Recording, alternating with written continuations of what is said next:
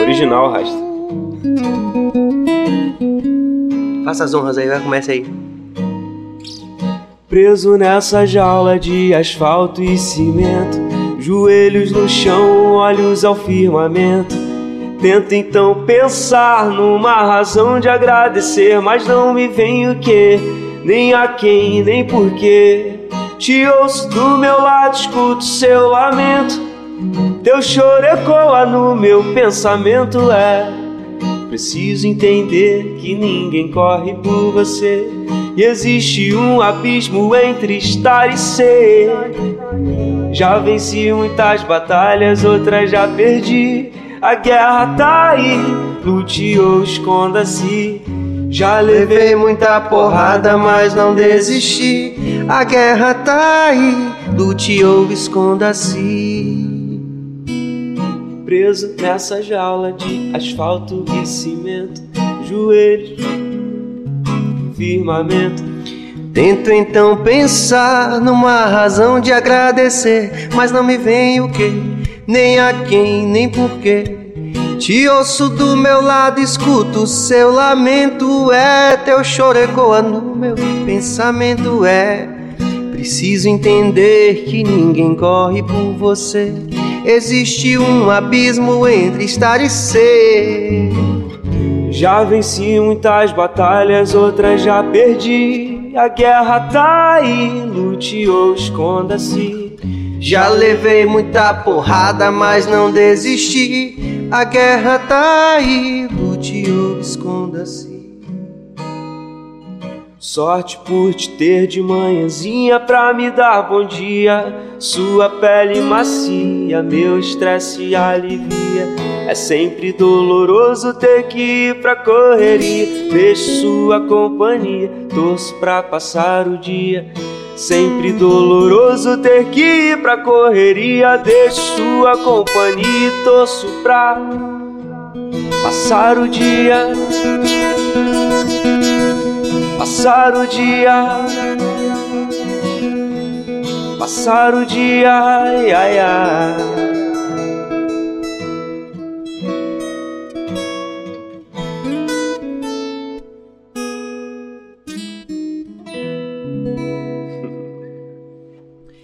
Salve, salve Bahia Casters! A partir desse momento nós estamos aqui ao vivo e essa noite pela primeira vez com um segundo tempo, né? Um segundo podcast na mesma noite.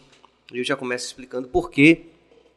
Porque nós temos aqui a presença ilustríssima de um grande cantor, compositor, produtor.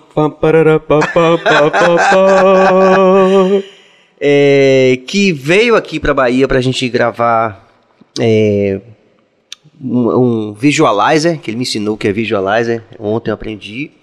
E é, veio gravar também com o Peu Del Rey, e, e terminamos o featuring que está sendo feito entre o Adão Negro e ele, e mais um artista também do rap aqui de Salvador que eu respeito muito, que está hoje em São Paulo, que é o Nove. E eu tô falando do nosso, né? Tá, tá, tem que ajeitar aqui, né? E agora melhorou? Não, o cabo.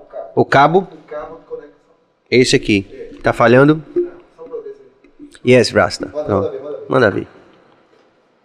Então, voltando aqui às apresentações, é, cantor, compositor, um cara que, além de tudo, de tudo que ele faz com muita competência, ele é daqueles ser humaninhos que a gente é, encontra na vida e que passa a fazer parte da nossa família.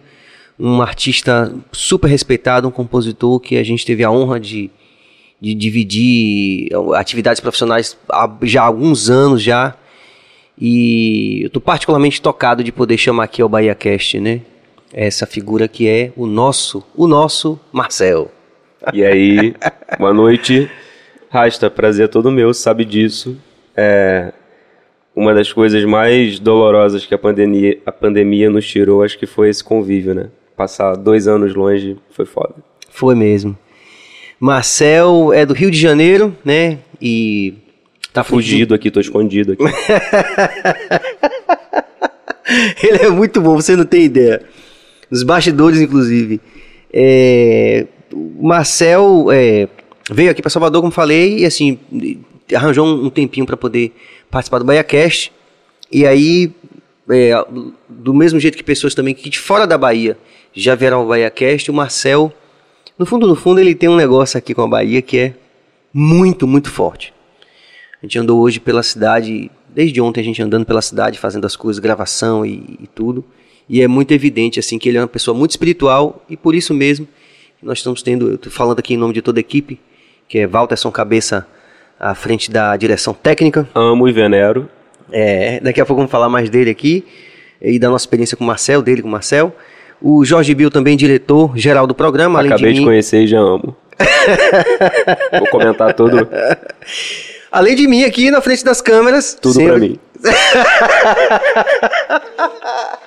Sempre com convidados muito especiais aqui. E essa noite é, é muito especial porque a gente acabou de ter a Nanda Batista, que, que é muito interessante isso. Que mundo louco a gente tá vivendo, né, velho? Que a gente não se conhecia, mas uma menina talentosíssima e que fez uma grande, uma grande apresentação aqui no BaiaCast. A gente tá super, super feliz. E aí, pra fechar com chave de ouro essa noite, que o Marcel tá voltando pro Rio amanhã, não dava tempo de fazer amanhã. A gente tinha que fazer hoje. O Marcel tá aqui com a gente. Estou aqui. Prazer, cara. Eu tava ansioso, velho. É a primeira vez que eu faço podcast, né? E você sabe que. o BaiaCast tá desvirginando várias pessoas nesse Olha, eu tô. Exatamente. Total. E você sabe que metade do que você enxerga valor em mim não é publicável, né? Então eu tô aqui com receio. Por ser ao vivo, sabe lá o que sairá. Não, meu irmão, mas pode ficar Mas sossegado. eu tô vindo pro tudo ou nada, eu já falei, né? Ou eu saio daqui consagrado, ou nunca mais eu volto pra Salvador, tá ligado? É porque além de todas essas competências que eu falei que ele vai esmiuçar aqui, é, ele tem um senso de humor fantástico, velho. Esse cara, se nada der certo, ele a gente já sabe que ele vai ser um grande comediante, um grande, um grande humorista, porque ele tem um senso de humor fantástico, muito, muito espirituoso. Mas eu já virei músico porque, porque nada deu certo. Você ensina. Vamos lá, Marcel. Do começo, nosso, nosso Marcel, como começou na música? In- Rapaz, eu comecei na música. Meus irmãos tocam, assim, é, de maneira bem amadora, mas tocam.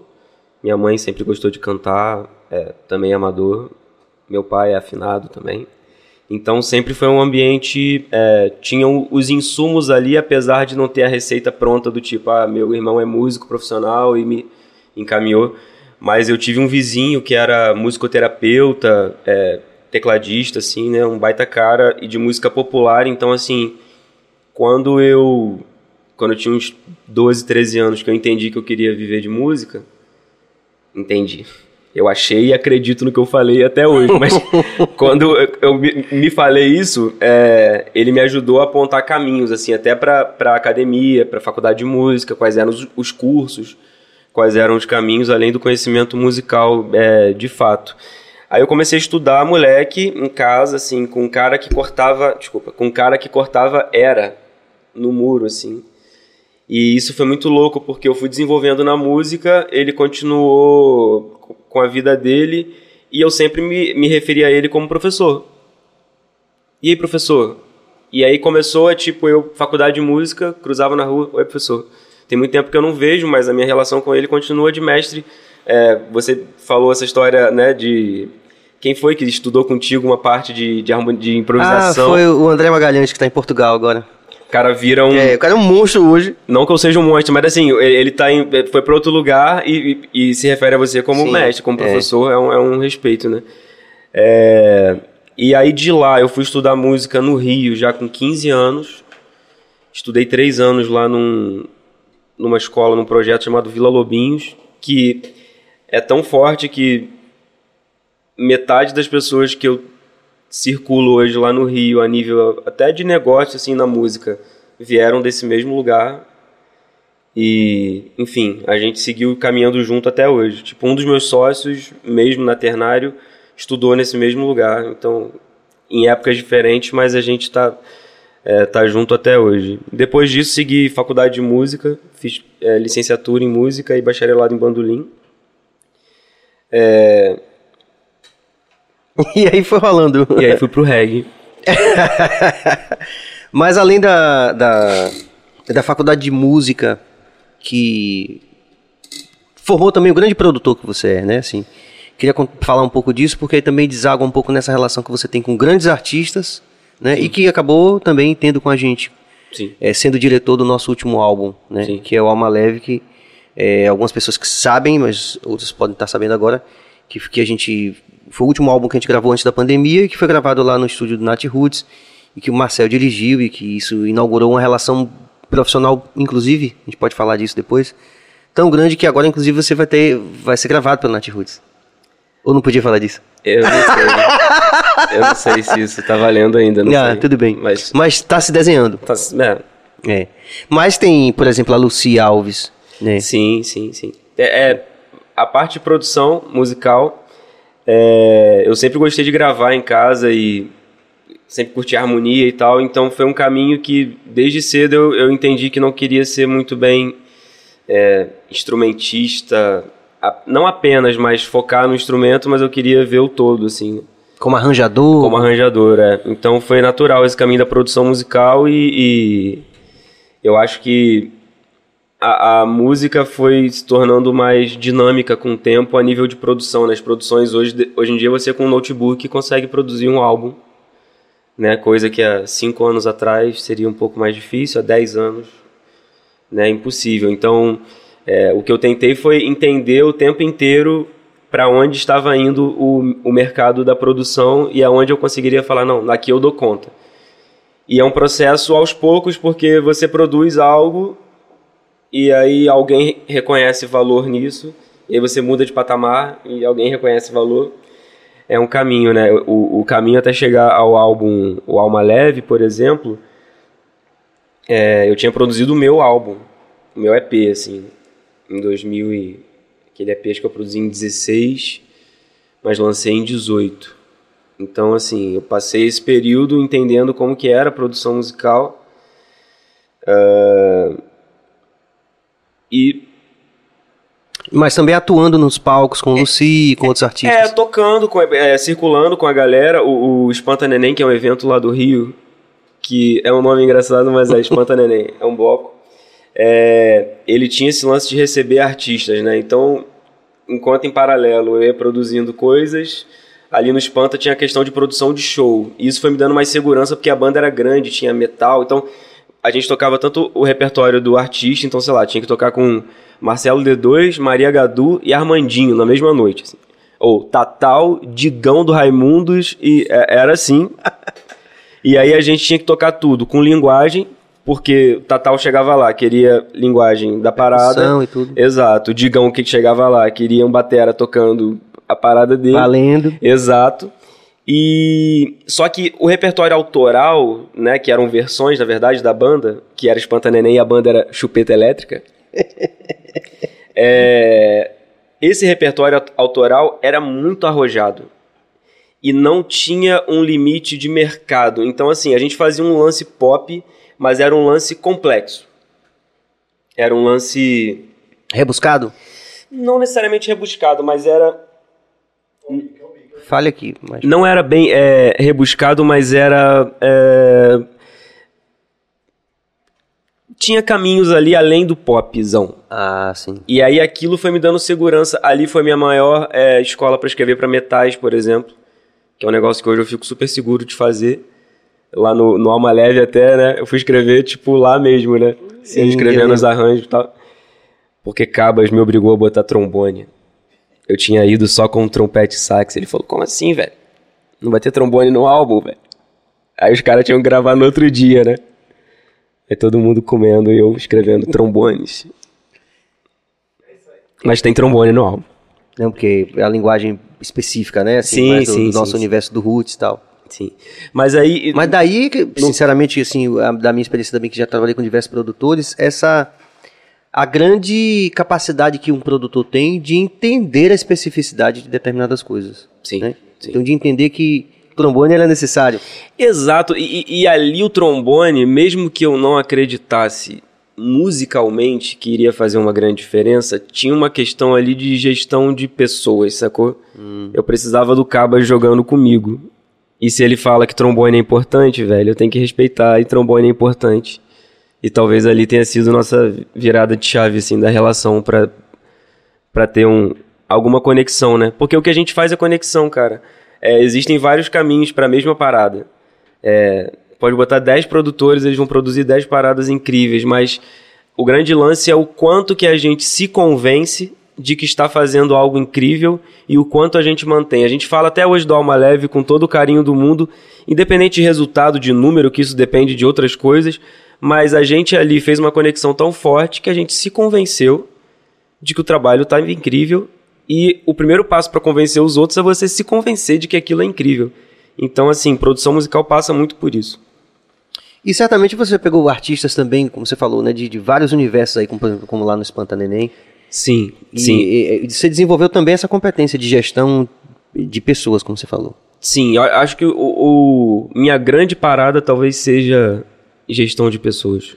Talvez, assim, se fosse... Que, que não tá na- no Instituto de Música. Não, Não, não. não tem essa matéria. Não, talvez a- o, o que eu construí, e, e falo sem falsa modéstia, assim, já é o que fala, né? toda, toda modéstia é falsa, mas Sim.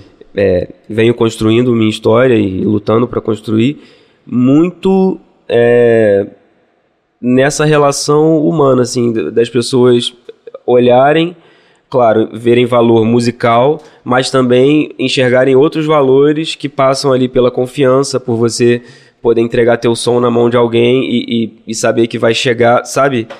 É, isso, isso não se ensina, né?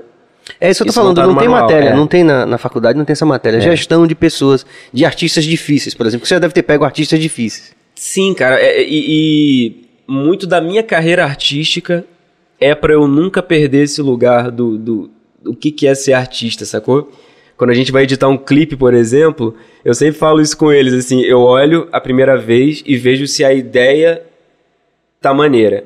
Agora, quando chega ao ponto de eu achar, pô, meu nariz, eu paro de ver. Porque aí já não é mais um, um olhar é, do CNPJ olhando, sabe? Aí é uma insegurança minha, tipo, pô, será que aqui minha orelha tá. aí, mas eu entendo quando o artista. E, e eu acho que quando você vai gerir o artista, você tem que. é, essas inseguranças precisam ser entendidas por quem tá tomando a decisão fria da parada. Então, se você fala, pô, Rasta, nessa parte eu falei uma palavra assim que Sim. tá me incomodando e eu posso falar, não, que bobeira. Mas se te incomoda, se você vai ouvir isso eternamente vai. Vamos resolver, sacou? Por mais que pra mim seja uma bobeira. Talvez esses detalhes, assim, no trato, que façam a diferença na hora de construir uma relação aonde as pessoas se impulsionem, velho. Já parou pensar, desde quando a gente se conheceu até aqui, o quanto a gente se impulsionou? Tá ligado? É. A gente produz, aí compõe, aí fala de um pro outro, linka um com. Se- sabe, se trata disso. De assim. confiança, É, de. é. é, com certeza. A construção é isso. De uma cumplicidade, né, nesse sentido, artística, né? Exato, É. exato, cara. Porque música mesmo, bons músicos, é, sabe? Alguém que tem a fórmula de fazer da. Não é bem, sabe? Existem boas práticas, como em tudo, sacou? É, mas existe gente que não pratica o manual e tá estourado, e tem gente que segue a cartilha e não acontece. Então, É. assim, você não tem como bancar. Eu falei aqui com ela, né? Não tem Com como Nanda. você bancar que, olha, vai dar certo tua carreira vai dar certo se você fizer isso. Não tem, mas assim, existe, você, você consegue bancar um trabalho sério, sabe? E sério, de acordo com a minha perspectiva, eu vou falar do time todo, assim, da nossa perspectiva.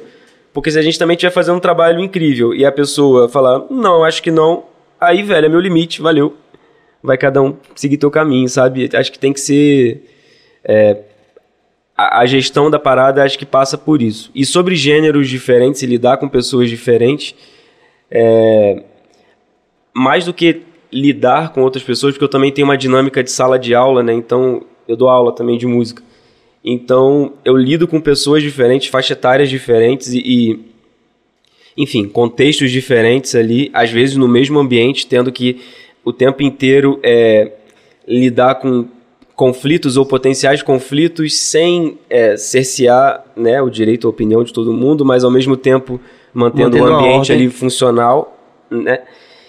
Mas o, o que, o que o Espanta me deu de mais importante, talvez, seja essa questão de entender as nuances entre os gêneros musicais e o que, que eu precisava buscar para alcançar essa nuance, sabe? Uhum. Eu produzi o disco do, do Adão. Eu não sou um regueiro, sabe? Raiz, assim, tipo, que vive o reggae o tempo inteiro. É, então eu precisei entender aonde eu precisava buscar as referências para ler o Adão de uma maneira que eu respeitasse a história do Adão, né? Eu não poderia chegar, não, vou fazer agora um Adão aqui, sabe? Todo Porque é muito, inclusive, a gente poderia falar sobre isso se você. é, esse biscoito aqui é, é por unidade? Pode Como que é, comer, diretor? É por unidade? pode comer o biscoito. É à vontade. É à vontade. Porque eu tô no segundo biscoito. Não, é sério, eu vim sem dinheiro, só vim com aproximação. Faz aproximação? Faz. Porque é muito comum no mercado, por exemplo, artistas do universo independente, aí viram, pá! Aí chega o produtor, sei lá, o Rick Bonadil, o cara que já tá lá no mercado há muito tempo e que tá lidando com um mercado muito heterogêneo ou ao mesmo tempo muito diluído. E aí sai o segundo álbum da banda, aí, aí muitos fãs falam assim: não reconheci a banda, não reconheci o artista no segundo álbum. Acontece muito isso, não acontece? Acontece. É. Nem todo artista, nem toda banda, nem todo artista tá destinada a esse caminho. É, tem gente que atinge o teto no primeiro álbum porque É ali mesmo. Não, porque a, a, a graça da parada era aquela estética ali, sabe? Quando passa a. a- é, é difícil você entrar no mainstream, porque existe hoje existe uma cena de produtores do mercado independente que são assim. É, ser independente é diferente de ser alternativo, exatamente, né? Tem uma galera fazendo um som super. é, com cara de mainstream, sem ser do mainstream, sabe? E estão arrebentando.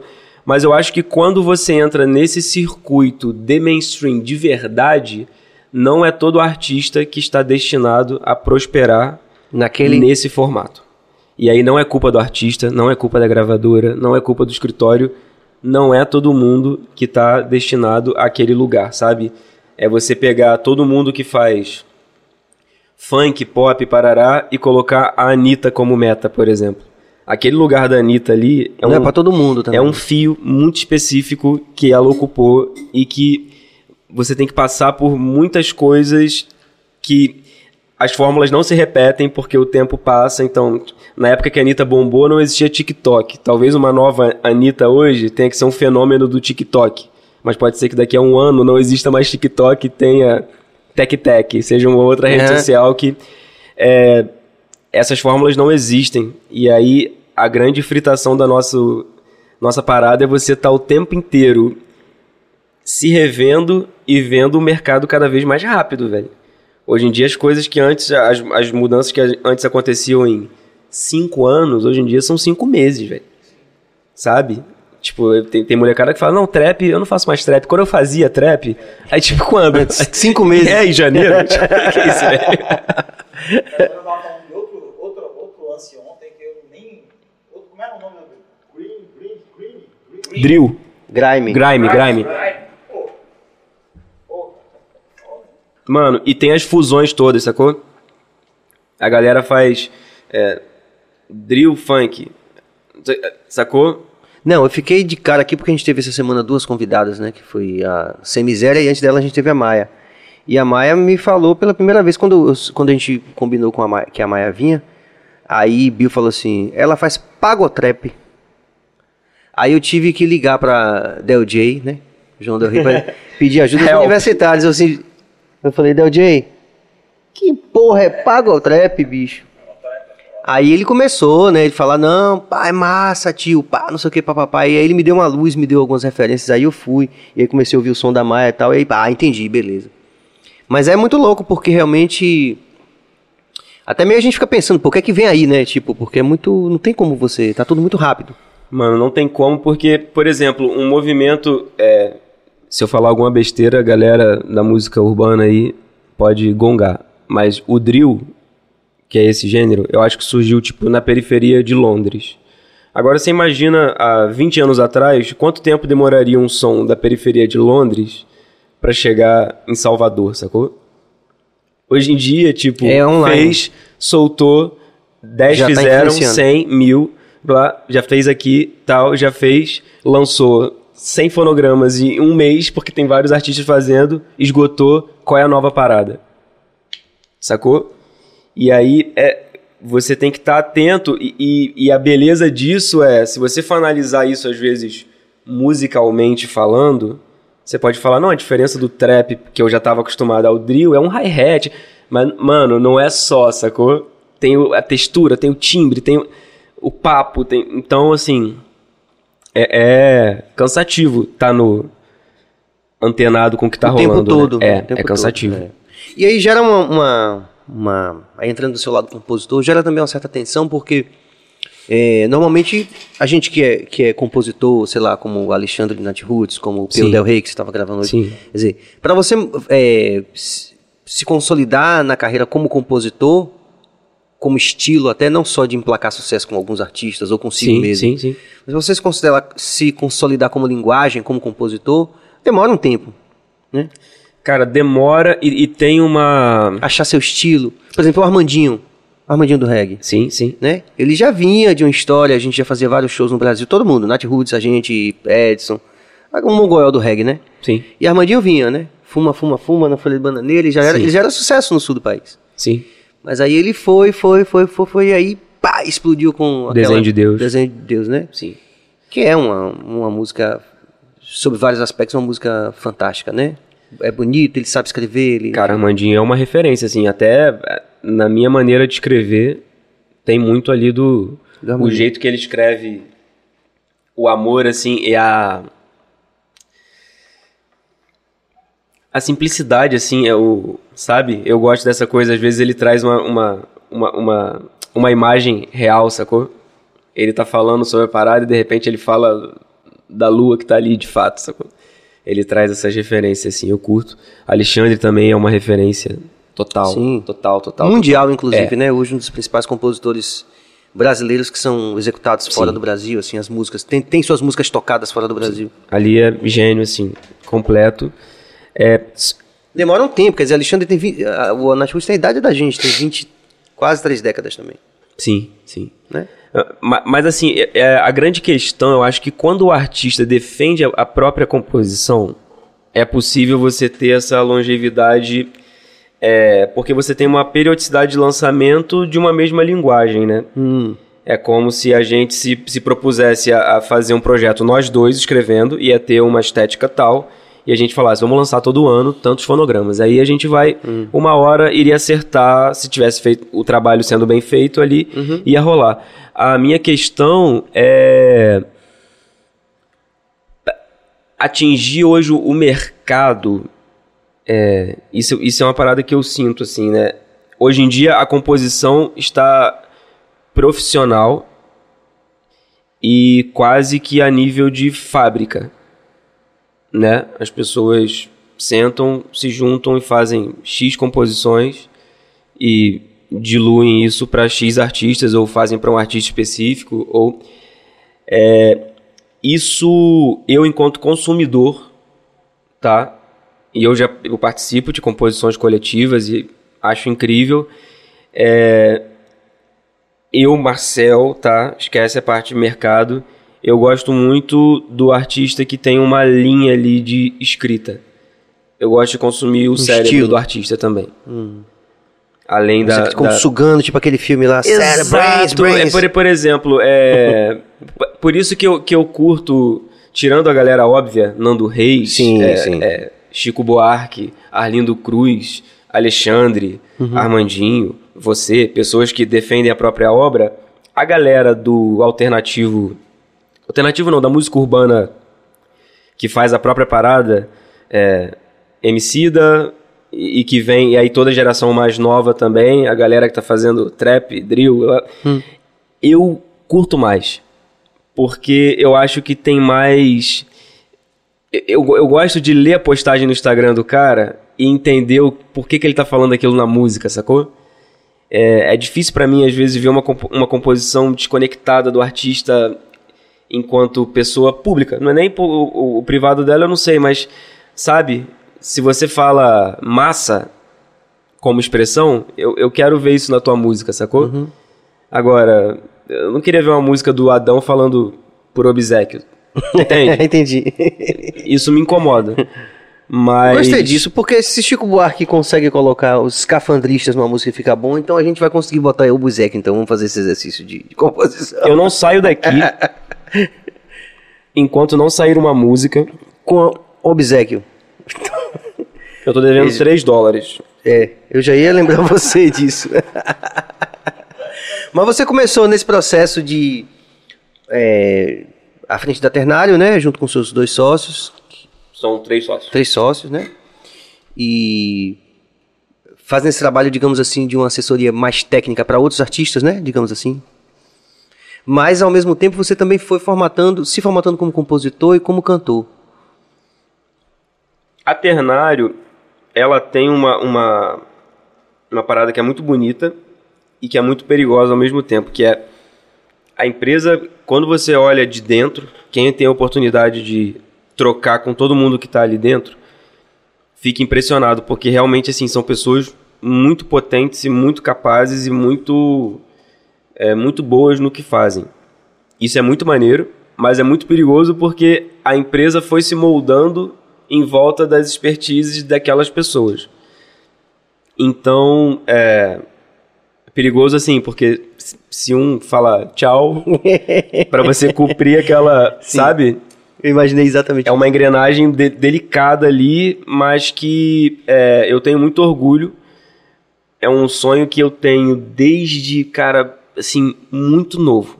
Muito. Tipo assim, eu tinha 16 anos, eu sabia que eu queria ter uma empresa que trabalhasse com música, que não seria bem um estúdio, porque eu nunca pirei nisso de ter um estúdio, porque eu já sabia desde aquela época que alugar a hora de estúdio é equipamento caro para pouca, pouca grana. né? E aí, com o tempo, eu fui aprendendo. E aí, assim, eu devo muito a, a, a troca que eu tive a oportunidade de ter a partir da Lucy, né, que você falou, a Lucy Alves, que é uma artista incrível e que sempre foi muito generosa, assim, é, na hora de me abrir portas que eram barreiras que eu sabia que iam ser difíceis de ser quebradas, sacou? Eu sabia que iam- eu poderia romper com 25, ou com 30, ou com 35, ou com 40, ou com. Porque é uma barreira difícil. Você entrar nesse nicho da música é, que acontece com grana é difícil. Ou você vende com alguém do zero, ou você entra num lugar assim. Você vê uma janela e blup, mergulha e vai. E ela, assim, é, soube nesse processo comigo enxergar potencial e entender ao mesmo tempo que tá crescendo junto, vai amadurecer junto. É, então, assim, várias coisas do, vou usar um termo, music business, eu aprendi ali convivendo de perto. E aí, por uma questão de perfil é, que eu tenho, que eu sempre achei estranho o empresário ser um cara engravatado, que não necessariamente entende de música, e aí é meio que inimigo da, da galera da música, e fica o produtor musical falando, ei, tá vendo? Quer tirar um músico pra ganhar mais dinheiro? E aí, e, sendo que no final todo mundo paga boleto, então assim, dava pra pensar um jeito Mais inteligente. de- mais inteligente de gerir uma carreira musical que não seja uma maneira leonina ou uma, uma maneira que vai gerar lá na frente, sabe, um, um, um desafeto. Então, assim, claro que é difícil, requer mais esforço, requer uma explicação constante dos processos, requer que todo mundo entenda o que está sendo feito, sacou? Pra... E, e- e requer também uma quebra de estereótipo do empresário. Certo? É, Eu acho que o artista moderno é o artista que entende que eu sou sócio desse cara e a gente tá trabalhando junto. Não importa se você tem 16 anos, velho. Quer ser artista? Tu vai abrir uma empresa. Ponto. Conversa aí com quem você tem que conversar e amadurece aí. Como empresário, né? Conversar com Exato. Que é interessante. Você- Você fez empresário não é pai, velho. Sacou? A pior coisa que tem é o empresário que parece pai. Porque é, é, todas essas histórias que vocês veem sair lá no Léo Dias de fulano rompeu com o empresário, tem que pagar multa, blá, blá, isso aconteceu. Porque em algum momento foi feita uma relação do tipo, não se preocupa com nada, só canta, velho. É. Se preocupa com dinheiro, quanto você precisa pra viver. Aí enquanto tá dando nada, dava 10 mil. Aí passou a dar um milhão, continuava recebendo 10 mil, ficou puto, quis romper, mas tava no contrato, pagou. Velho, é sócio, é sociedade, sacou? É de igual, assim. Vamos, vamos fazer, o risco é esse, o investimento é esse, eu consigo investir isso, é isso, vamos fazer, vamos dar a vida por isso. Tá disposto a fazer isso? Tá disposto a virar noite? Eu sempre falo isso, porque eu tô virando noite, sacou? Eu tô assim, eu tenho 16 anos, sacanagem. Ele é muito bom. tenho 31 anos, mas tô acabado, eu me acabei nos últimos dois anos. Eu tinha cabelos longos. Aqui, as entradas, velho. Olha a interação que já Isso tá aqui é rolando aqui. Maiana Tá. Neiva, obrigado pela, Ah, ma- maravilhosa. Pela interação. Thaís amando o papo. Macedo, Thaís Macedo. Grandes cantoras, grandes É. artistas que eu amo de paixão e, e sou muito feliz por participar da, da, da condução da carreira, cara. É isso. Independente do, do nível e, e do cargo exatamente, você poder ter uma troca que você. Velho, o Adão. Você tem uma. Eu tô olhando pra. Eu, tenho uma- eu não vou conseguir parar de me olhar. Mentira da TV. Mentira. Mas o Adão, por exemplo, até hoje eu tô no grupo. Aí chega a composição do Adão, às vezes eu automaticamente dou uma opinião. Aí de seis em seis meses eu falo, galera, é pra eu opinar mesmo? Aí eles falam, pô, meu irmão, você é nosso, caralho. Então, assim, não é uma relação de o Adão não me paga X% por. Sabe, não é isso, cara. É. é- O Adão faz e fez o Marcel que eu sou hoje, mano. Sacou? Independente de grana. Então, pô, a, a produção daquele álbum, a gente foi falar de grana depois. E resolvidão, todo mundo, e né? tudo É, certo. E tipo assim, e, e não foi que, ah, recebi menos, recebi mais. Eu recebi lindo, mas tipo assim, eu fui lá, um garoto, entreguei o álbum pro Adão, o processo foi irado, a gente teve esse momento, eu não me senti. E essa também é uma parada. Você tem que ter a mínima capacidade de demonstrar valor em várias fases da vida. Eu não posso chegar agora. Pô, mano, como assim? Eu tenho uma empresa. Como assim eu vou ter que produzir um negócio sem, sabe? Como assim? Você tem que saber que eu sou. Não tem, velho. Não, Não tem, tem, que saber, sacou? isso. Abaixa a bola, vai lá, explica. E vai ter coisa que você vai ver que não vale a pena e tá tudo bem, sacou? Mas assim, essa é. Esse momento de você minimamente ter uma vivência e conseguir mostrar do que você é feito é necessário, velho, porque a- o flerte inicial todo mundo tem, irmão. Eu posso chegar aqui e falar, olha, eu tenho ilhas. ilhas, ilhas. Mas ilhas invertidas. Elas são pra baixo. Que eu queria te levar pra esse empreendimento. Sacou? Aí eu posso contar qualquer mentira aqui e a gente não tá aqui pra, sabe? Não tô aqui pra enganar ninguém, sabe? É, então, todas essas, tanto a Maiana, Sim, Lucy, sim. Thaís, Adão, é, Espanta Neném, é, Isra, Ana Canhoto, todos os artistas que passam me encontram em momentos diferentes. Tomara que me encontrem melhor com o passar do tempo. E eu colaboro como posso e tenho me preparado cada vez mais para colaborar na carreira de várias maneiras e cada vez mais eu tenho conseguido ser a persona Marcel em todas as funções que eu estou exercendo. Se você me vê dando aula, eu sou assim. Se você me vê no palco, eu sou assim. Se você me vir numa reunião, talvez eu esteja só calçado. Sim. Mas é, eu acho que é importante você. Eu descobri que eu sou muito mais feliz. E esse é minha, essa é a minha única condição hoje para trabalhar em qualquer coisa, sendo o Marcel.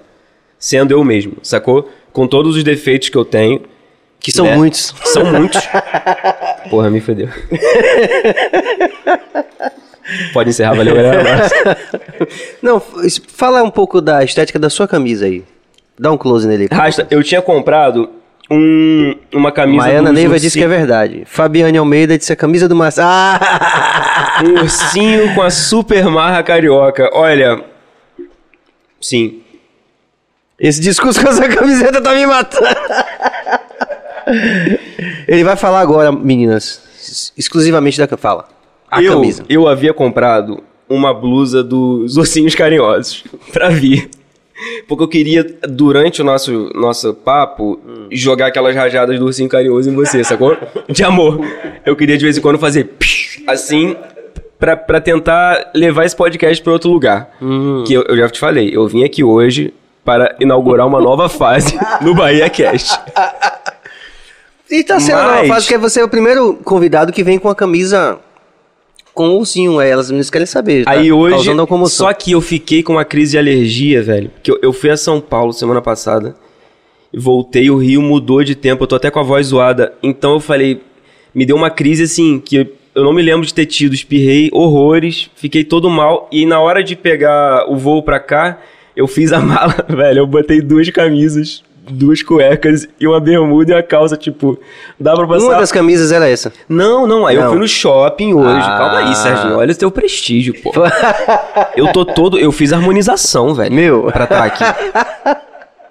Fala sério, a camisa. Eu botei plasma. E você tá curtindo com a Nanda, que foi aqui o primeiro horário, aqui o primeiro podcast da noite, que Nanda é biomédica, explicou tudo. Com... Olha ela aí, ó. Tô aqui de olho agora, vocês são um sucesso. Nanda, eu tô por conta do plasma, tô todo ardido, Opa aí, cagado, aí. mas tô aqui todo no shape pra, pra reunião com. pro podcast com o Serginho, pô. Muito bom.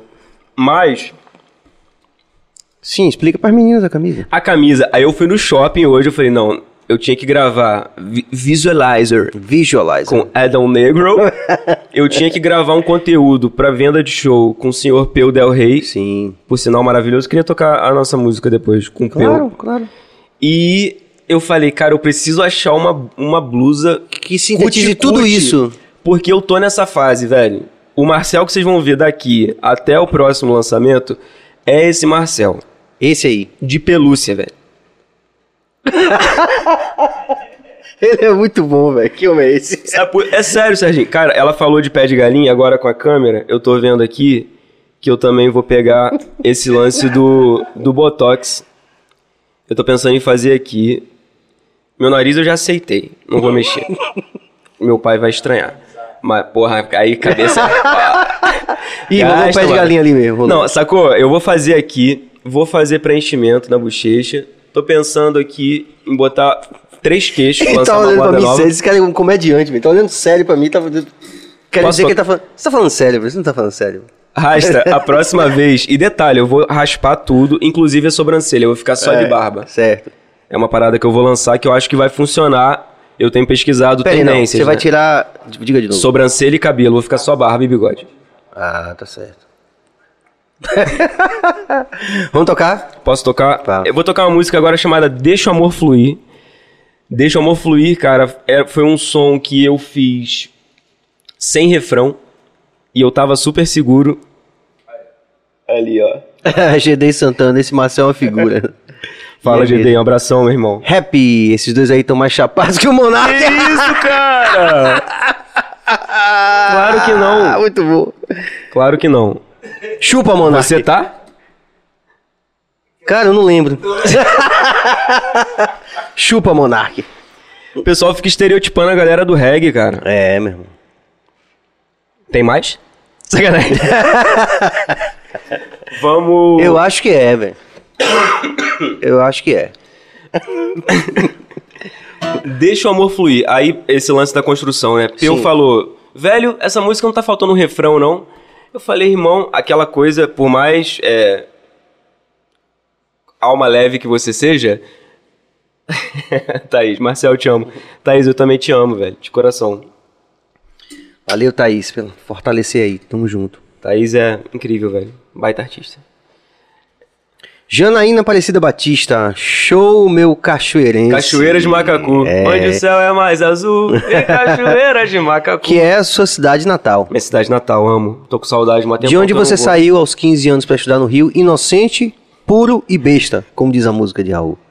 É isso mesmo? É. Pô, Eu não sei, você que tá dizendo, mas saí. Saí de lá. Já.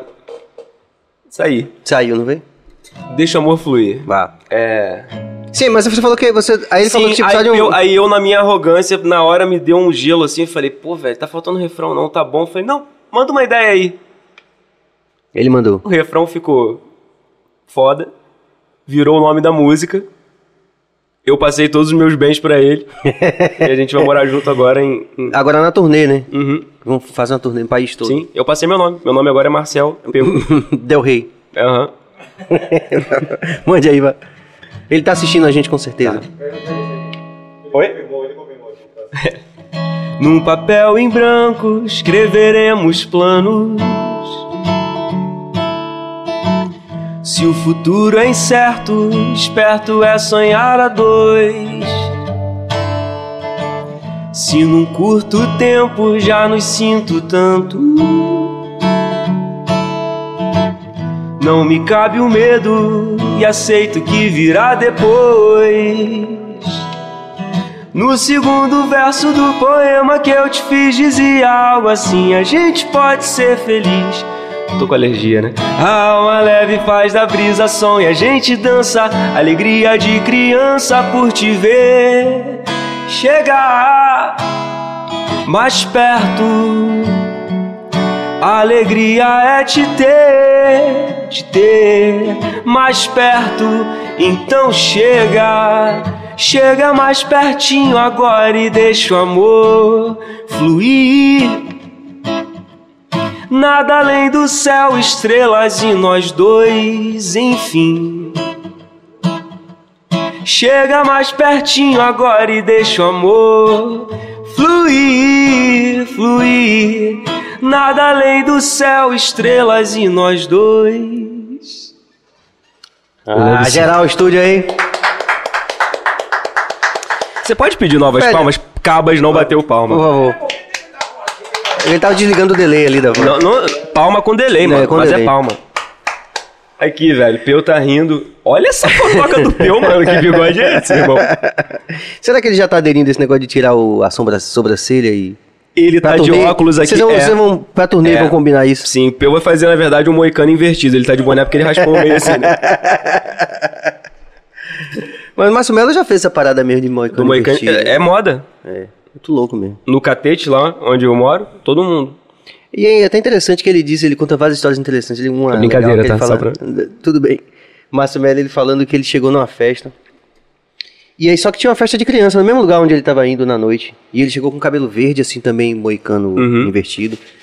Aí, tinha as duas festas, as, as crianças no playground, assim, quando ele chegou, aí a criancinha gritou, o aniversariante, o palhacinho chegou, o palhacinho chegou. E Márcio tem uma característica muito interessante, que ele, ele tem essa grande eh, capacidade de rir de si mesmo, de situações mais bizarras. né? Necessário. É, e isso, isso pra sanidade mental é algo fundamental, né? Sim, É, cara, ter essa sim. competência de rir de si mesmo, né? Eu tô, inclusive, desenvolvendo isso nesse momento. Sim, é é um processo de você. Eu acho que, mesmo que seja se enganando, é a melhor maneira de lidar com suas imperfeições, né? É, meu irmão. Uma forma de ritualizá-las, né? É, é. Claro, dentro do bom senso, né? Sim, É, você não pode claro. também mascarar o que uma dor legítima, mas.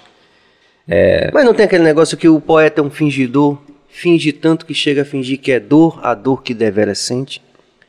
Eu acho Cara, eu te amo, Sérgio. Sério. Sorte que tem a mesa aqui, velho. Quase, quase foi te dar um beijo, fica um velho. biscoito aqui, vai. Sério, cara, foi. Adriana, desculpa, velho. Quase dei um beijo nele. Não, mas é, é- isso eu acho lindo porque, de fato, essas dores é, que muitas vezes são dores inventadas ou amores inventados, como é o caso de Djavan. Djavan já deu diversas declarações dizendo isso, né? Que a pessoa fala, ah, você amou tanto assim, você se vai, esse deus grego, vai, que o cara que, que amava de forma homérica um Dom Juan, sei lá, um, um Casanova, sei lá. E Djavan insistia dizendo, não, esses amores são Valeu, imaginados, né? Esses amores são imaginados. Então, Felipe Vargas, obrigado pela interação. Marcel, Felipe, maravilhoso, lindo. Adriano Pia, esse cara é sangue bom. Um dos maiores fãs suas, viu? Sua voz. Eu tenho muito. E ele fica aqui, ele, ele começou a tocar música aqui, e aí eu venho falando isso pra ele porque é, é- é bom que as pessoas saibam disso, né? Adriano, um beijão. Que, que não é só uma relação de. é, tem esse lado de, dessa grande gratidão e dessa grande troca que foi Marcelo como produtor da gente, né? em pe- pelo menos esse álbum. Mas, é sério. Não, tô mas mandando tem- coração Ah, pra fazendo aí, na né? cidade. Eu tô quase mandando aqui direto do ursinho. Mas é interessante porque eu venho acompanhando também essa, essa, essa coisa que a gente falou no começo, que é o desenvolvimento de uma linguagem como compositor. E hoje Sim. eu vejo quando eu ouço as músicas, eu falo assim, porra, é questão de tempo, velho. É uma questão de tempo. Porque do mesmo jeito que Armandinho, que diversos outros artistas que a gente podia elencar aqui, vem se, se lapidando, né? E, e, porra, velho, é cada coisa, essa é só a primeira. Vamos cantar mais, cante mais um aí, vá. Vamos. Pra, pra materializar isso que eu tô falando, as pessoas não acharem que é viagem, que a gente tá viajando mais do que Monark. Melhor pro. Melhor prof, obrigado, obrigado. Legal isso. Cante mais um aí, vá. Porque, assim, é bom falar isso pra quem tá vendo a gente desde o começo. A gente começou, na verdade, cantando uma música é, que é nossa, Sim. não é isso? Original. Que é, é nossa e que foi gravada nesse álbum que é o Alma Leve, que é o nosso último álbum. Enfim, como ele falou, pô, tava super empolgado, a gente, todo mundo com a, o, o- Fizemos uma turnê no Brasil todo, mas enfim, veio pandemia e acabou tudo. Por enquanto, né? Sim. Deco Mendes, bora Marcel, por favor, volta a cabeça. Melhor produtor desse Brasil. Rapaz, Deco é um menino de 16 anos Ah, sim, Deco. que compõe, canta. é, Eu tive um processo com ele agora de produção, a maturidade desses meninos na hora de produzir, que, sabe? Sabendo o que quer e É uma grande promessa, a né? base vem forte. É, a base vem forte. Eu tive com ele também e eu vi as canções também, É. achei super. Muito iluminado, moleque. Não é? É. Os dois. Certamente vai vir aqui o Deco e Tito. Tito. Vão vir aqui logo, logo. Cante mais um aí pra gente aí, vá. É, eu vou dar um spoiler. Esse talvez seja meu próximo. Marcelo, Marcelo Barroso, Barroso. meu conterrâneo, irmão é meu- demais. Irmão meu de moleque, toca guitarra pra caraca também. A gente, a gente tinha um bloco, a gente fundou um bloco junto chamado Bloco Fimose. Essa aí tá tipo aquela a primeira banda de Leda Chaves e Peu Del Rey que foi Fogo na Periquita. É Muito isso. bom, né? A banda deles na escola. Nossa, era o bloco da Fimose. Vou tocar aqui meu próximo lançamento. Primeira vez que eu acho que eu tô tocando. É, nem sei se.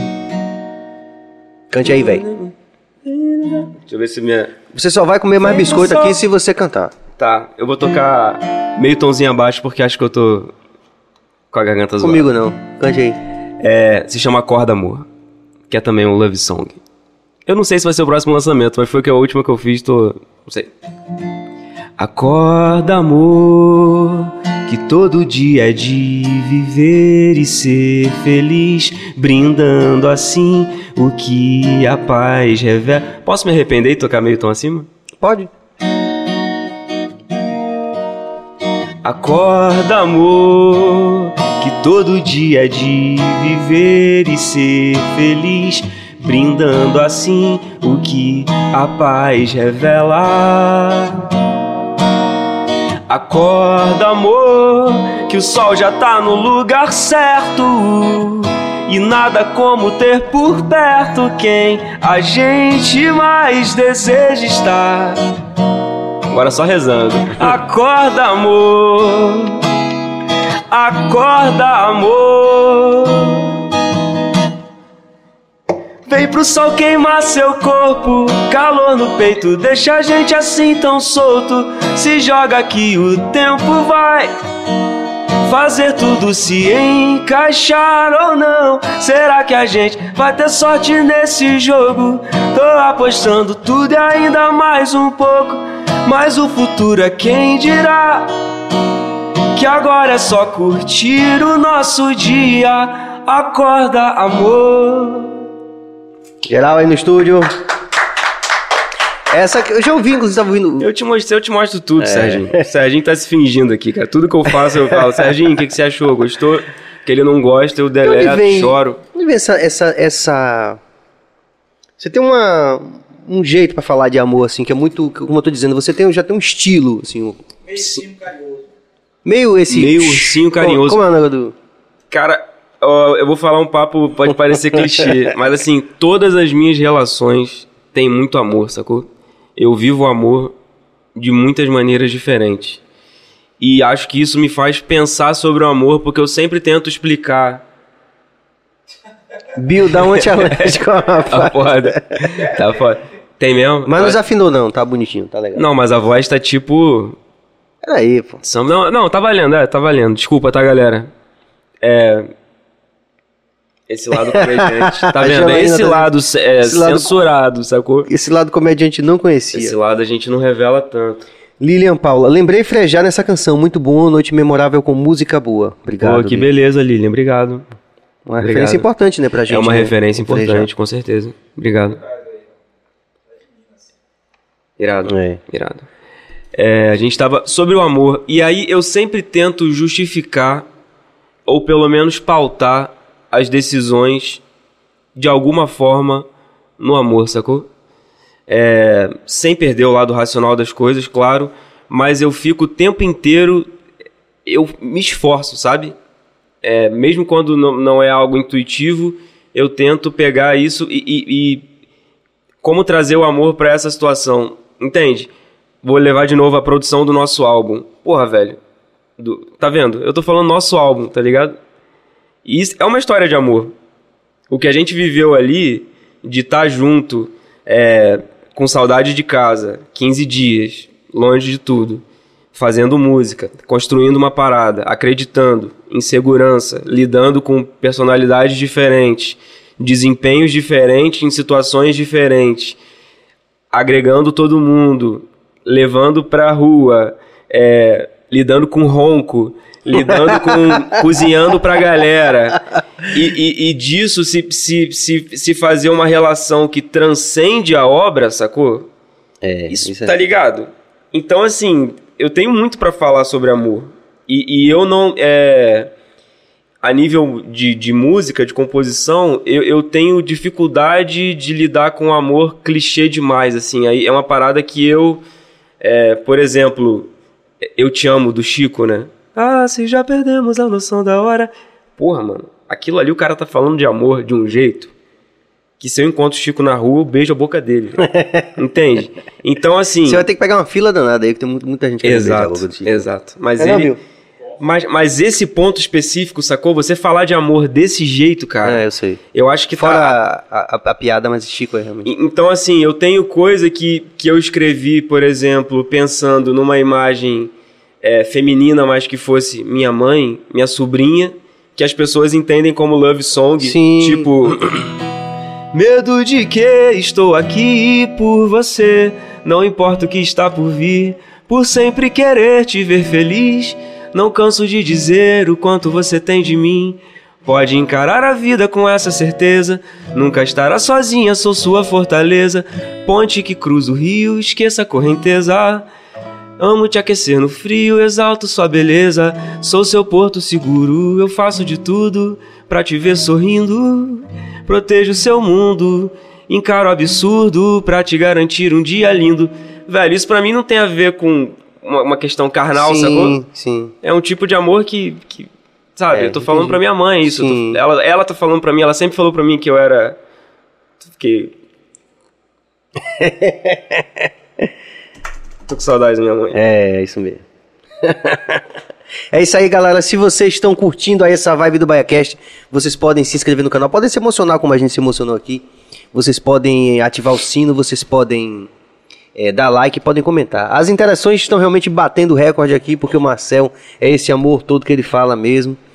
E, e, e além de ter esse apelo das love songs, que é evidente nas- nos comentários das, das pessoas que estão fazendo a interação, que tem essa coisa, né? Tem essa esse apelo, né, das love songs, mas tem algo que é maior, eu, eu concordo. né? E, e concordo porque eu vivo de uma certa medida, a gente falou brincando aqui em off entre o programa da Nanda e o seu, aquela eh, foi uma piada, né? eu também sofro de gostosofobia, né? eu também sofri muito gostosofobia. Velho, é muito difícil Mas- ser lindo assim, cara. É, é difícil, é difícil, porque a gente pauta a nossa vida né, por uma, um código assim de, de desse amor fraternal, que ele, ele, ele, ele passa pela questão do. Tem a música do amor, né? Sim. Pela pessoa amada mesmo, carnal, mas é um, é um amor maior, né? E isso alguns artistas têm muito pronunciado, né? Eu, eu acredito que sim Sim. né? O Armandinho também tem muito isso, eu acho, assim, que ele Sim. tem essa coisa. né? Que você vê que é uma. É uma. É uma. É um, é um mas antes de tudo é um estilo de vida. Saulo tem isso. Saulo, é aquele amor assim que você do universo, né? do universo, É, velho. E é. não é não é invenção, cara. Sabe assim, gente que teve a oportunidade de interagir com ele, de, né, de de trabalhar com ele, dividir o palco com ele assim. Mas ao mesmo tempo, quando você vê ele no dia a dia, assim, você vê que é real isso, né? Por sinal, procurem no YouTube Adão Negro e Saulo na concha. Na, é concha. Concha acústica. Puta que pariu. Toda vez que eu quero tirar uma onda, falar, velho, já produzi esses caras. Eu boto aquele vídeo, velho. Sim. Todo mundo cantando. É. Mas ele é foda mesmo. Não, cantando a música de vocês, velho. Vocês são foda. Saulo é foda também, mas vocês são muito foda. Isso não pode se perder de. Não, mas eu digo assim, porque ele tem essa coisa também muito. É parei, muito evidente. parei de ver o jogo pra ver Marcel. Ó. Obrigado. Jogo de quem mesmo? Não sei. E, e, e tá classificado já. Brasil Mano. e outro time. A que ponto nós chegamos? Quem é Neymar na fila do pão? velho? Aqui, ó. Menino Marcel, pô. Ousadia e alegria. Lupércio, Cheste está sempre aqui, então a gente tem que sempre agradecer e louvar essa interação que é importante para o nosso projeto do BaiaCast. E aí, Obrigado, Lupércio? Lupércio. Marcel, como você foi escolhido para dirigir o Adão? Qual o trabalho que lhe deu medo de fazer? E qual você não curtiu ter feito? Cara ou coroa? Não, eu fui escolhido pra dirigir o álbum do Adão num processo de.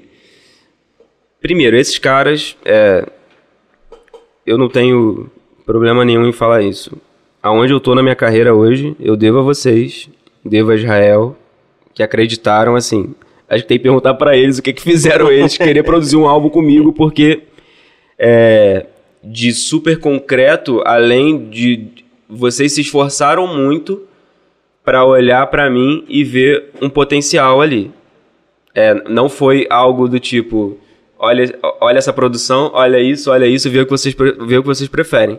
Vocês juntaram vários saberes que eu tinha e acreditaram que eu seria apto a produzir algo daquele tamanho. E isso mudou minha vida. Ponto. Ponto. Mas tem uma coisa também de uma, de uma relação que talvez seja bom você falar sobre isso, né? De, de como a gente começou a se ver e a dividir o palco. Sim, a gente Que foi bem anterior. A gente em 2016 fez uma turnê. Eu fiz uma turnê com o Harrison Stafford e o Mishka. Harrison Stafford é, guitar- é vocalista do Groundation, que foi super irado, uma experiência maneiríssima. Que ele também tem esse amor. Harrison Ele- ele também tem- é, ele também, também é um cara incrível e, e teve com a gente, aprendi muito. Ali que eu tive a primeira noção de que eu tinha que viajar com o meu microfone, que eu tinha que, sabe, ter minha. Eu, eu sabia no manual, mas eu vi um cara executando exatamente todo o show, o mesmo ritual, aquecia ao mesmo tempo, fazia a mesma entrega. Ali eu falei, caraca, é, sabe, não é só o Michael Jackson que faz isso. O cara é cantor de reggae e tá fazendo uma entrega assim, nível, Sim. meu irmão, sinistro. Ali É. foi, foi é impressionante. e aí a gente dividiu o palco aqui em Salvador, cantando. É, que tem um vídeo meu também no YouTube cantando isso muito animado, assim, com vocês no palco, sacou? Parecia que eu tava com um MD, assim, eu tipo. eu tava muito, muito feliz, velho, cantando. alguma Mais, parada mais doidão do Bob. que o Monark. Não, eu tava mais louco que o Monarca. Aí, aí é- mas eu tava sóbrio, mano. Eu tava muito feliz, assim, aí, cantando aquela parada com vocês. E aí, a partir dali, a gente começou a fazer uma troca. Serginho, pra quem não conhece, é, quem tá chegando aí por mim. Serginho é um baita artista, um baita pensador, um baita ser humano.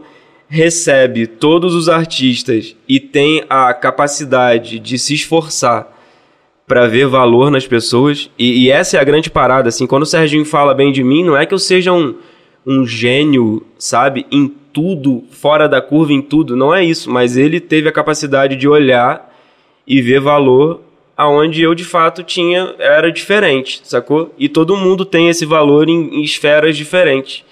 É, eu não me sinto especial por é, pelo contrário assim na verdade eu consegui fazer na minha vida aquilo que eu tinha extrema aptidão e nem não é todo mundo que tem essa sorte na vida e você começou a ter um link com o meu repertório você falava cara gostei disso que você escreveu velho putz gostei outra parada aí ficou nesse flerte Na época que Israel me falou, olha, Adão tá gravando álbum. Aí eu mandei essa música, preso nessa jaula de asfalto e sim. Mandei a que a gente vai gravar agora, só que tava super embrionária, mandei. Mandei Nada Como Viver, que a gente fez também, né, junto. Que eu não lembro. Mas não bota tocar que a gente lembra aí, que é essa. É, que a Mãos gente para o gravou. Céu, É. que é o próximo som. Pera aí, então. Eu mandei essa no Quer último comer mais um biscoito antes pra você? Eu tô... Eu, eu, eu preciso acessar o aplicativo do banco Pra só ver se você- pra ver se vou ter saldo. Parcela? Vamos, vamos fazer uma condição especial pra ele, viu?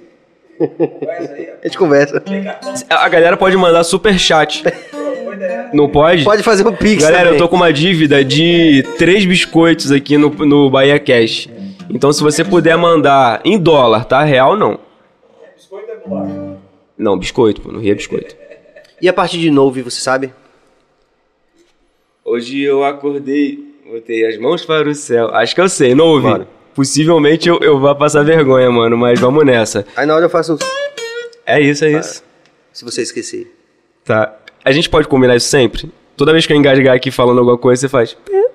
Só não pode comer mais biscoito, então. Porque você já ok, comeu só ok, sua ok, ok, ok. É justo. Vamos lá, hein? Uh, mãos para o céu que é pra celebrar. A vida... a vida. Uh, mãos para o céu que é pra celebrar a vida. A vida. O coração desperta para o que importa e o sentimento bom chega. A mente se liberta de uma fixação. Burn the Babylon. Queima. Levantar da cama não é mais. obrigação. Chega, irmão, que o tempo é bom e esse canto vem do coração.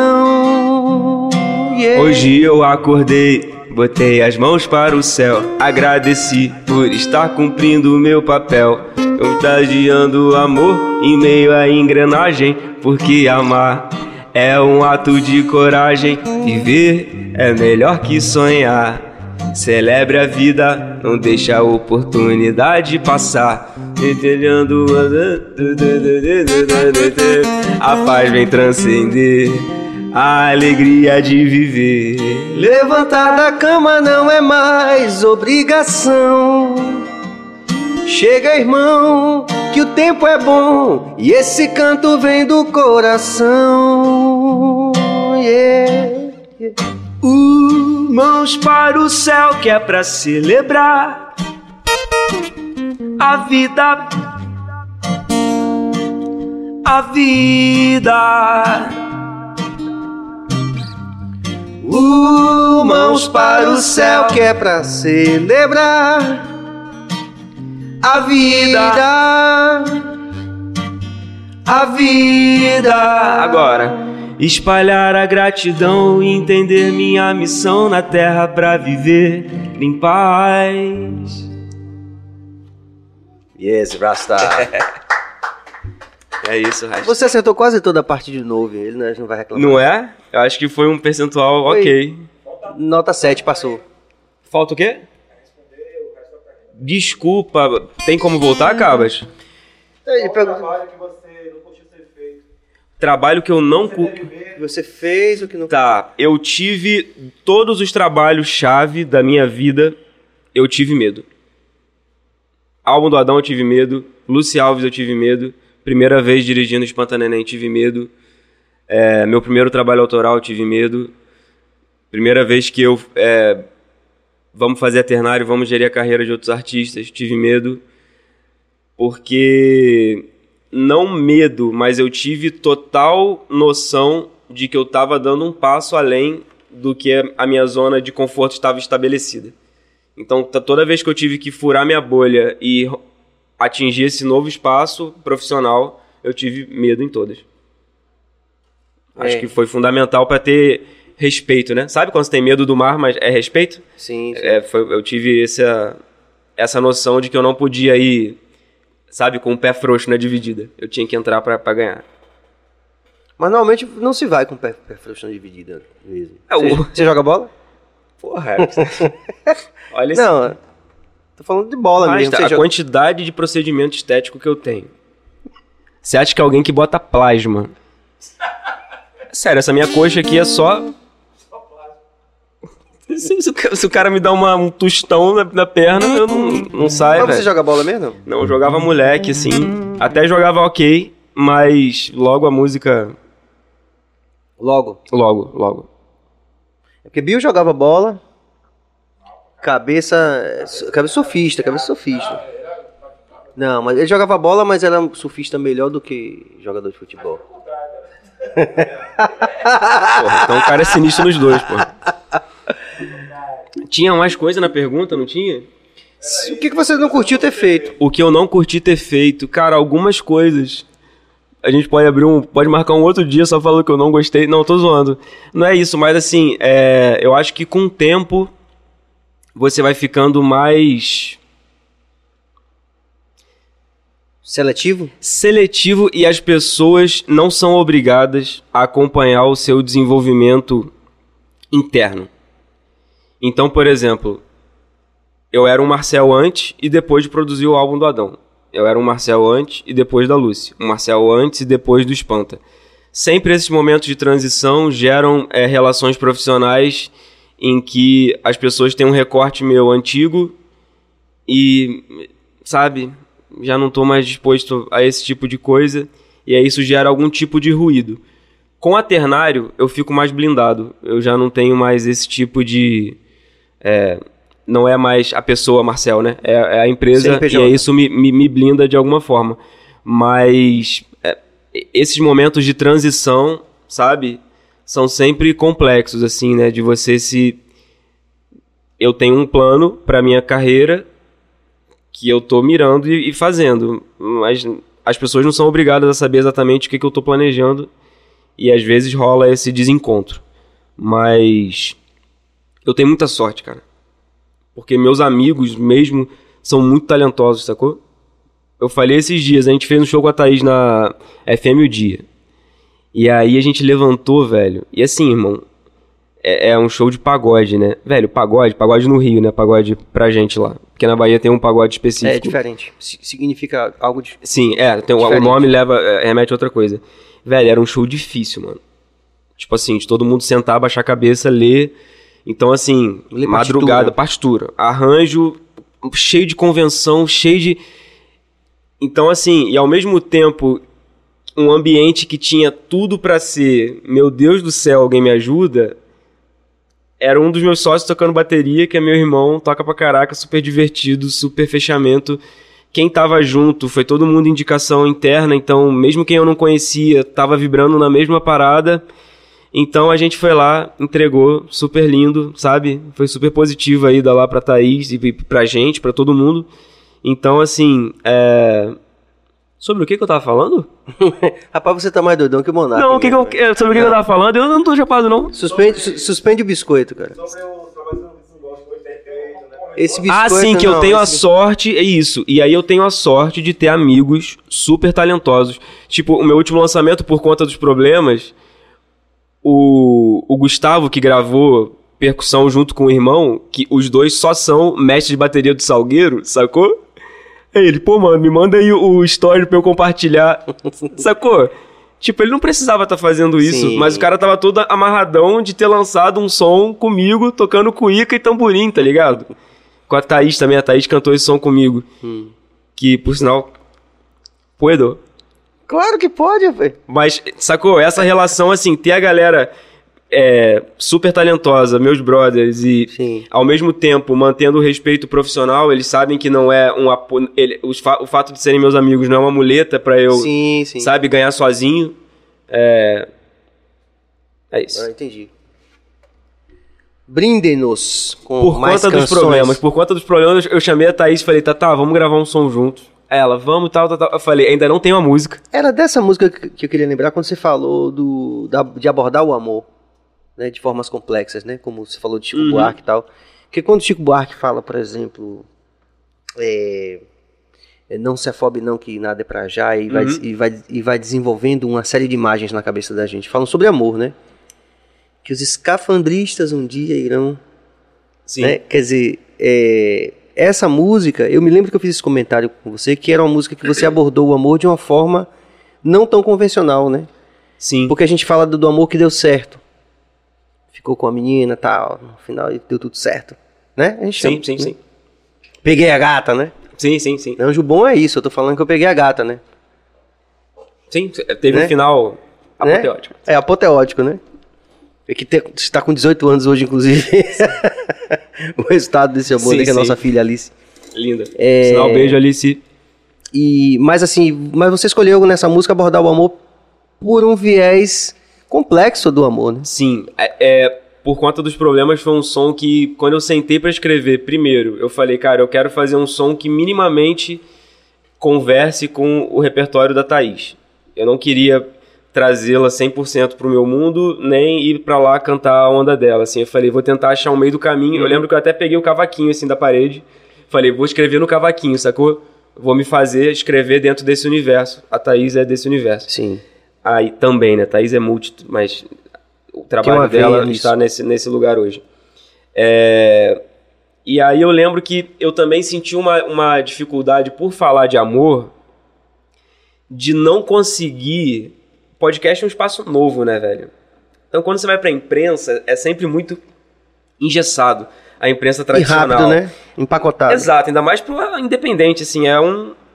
E aí eu, eu, eu passava uma. O fato de eu falar de amor, às vezes passava uma ideia de que eu era um. Um grande romântico, sabe? Com flores, assim. Mas não é isso. É, é, é possível falar de amor e, e ter o amor de outras maneiras. E eu queria trazer o meu lado irreverente. Tanto que eu tô de dinossauro no clipe, né? Tô de fantasiado. Por sinal, minha foto de perfil é isso. Cara, e, e, inclusive tá se configurando uma onda aí que a gente vai. Fabi vai ajudar a gente nisso, que é, é urso de pelúcia, dragão Velho, também. O, o próximo podcast, eu quero ouvir todo de urso mesmo. Fantasiado de urso. E eu quero só ser revelado no fim. Quem é? Tá certo. Vocês vão falar, hoje quem tá aqui é o Ursão Maravilha. Aí eu tô aqui e eu sempre falo. Isso, e eu quero ficar tipo um Pokémon. Eu sempre vou falar só meu nome, sacou? Tá certo. E aí, o que, que você achou e tal? Eu, uh, Vamos Maravilha. inaugurar um novo tipo de podcast com o Ursão, então. Ursão Maravilha, entendeu? Eu sempre falo só o nome, tá ligado? Mas nesse tom aí. Ursão Maravilha. É. Eu vou tentar não tomar muito, muito antialérgico antes. E ficar, ah, Ursão. Toca aí. Ursão Maravilha, sacou? Cante a música aí. Aí, por conta dos problemas, aí eu botei o clipe nesse lugar, descontraído, fiz questão das falas, né, do- da- dos versos serem divididos, porque eu não queria que parecesse que era um cara passando um caô pra uma mina, sacou? Ah? A Alice aqui mandando beijo pro Marcel. Beijão, linda.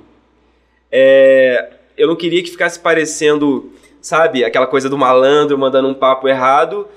E ao mesmo tempo eu, eu queria falar ali de lidar com os problemas, e essa é a grande parada da música Eu também acho. que além de você ter ali um caô de um pro outro, mas quando você vê o clipe e você vê que o meu grande problema sou eu em casa vendo TV e comendo, e o grande problema da Thaís é ela na vibe dela lá comendo os doces dela, é a gente não é obrigado a lidar como super-heróis com todos os problemas, sacou? A gente pode não lidar com as coisas às vezes.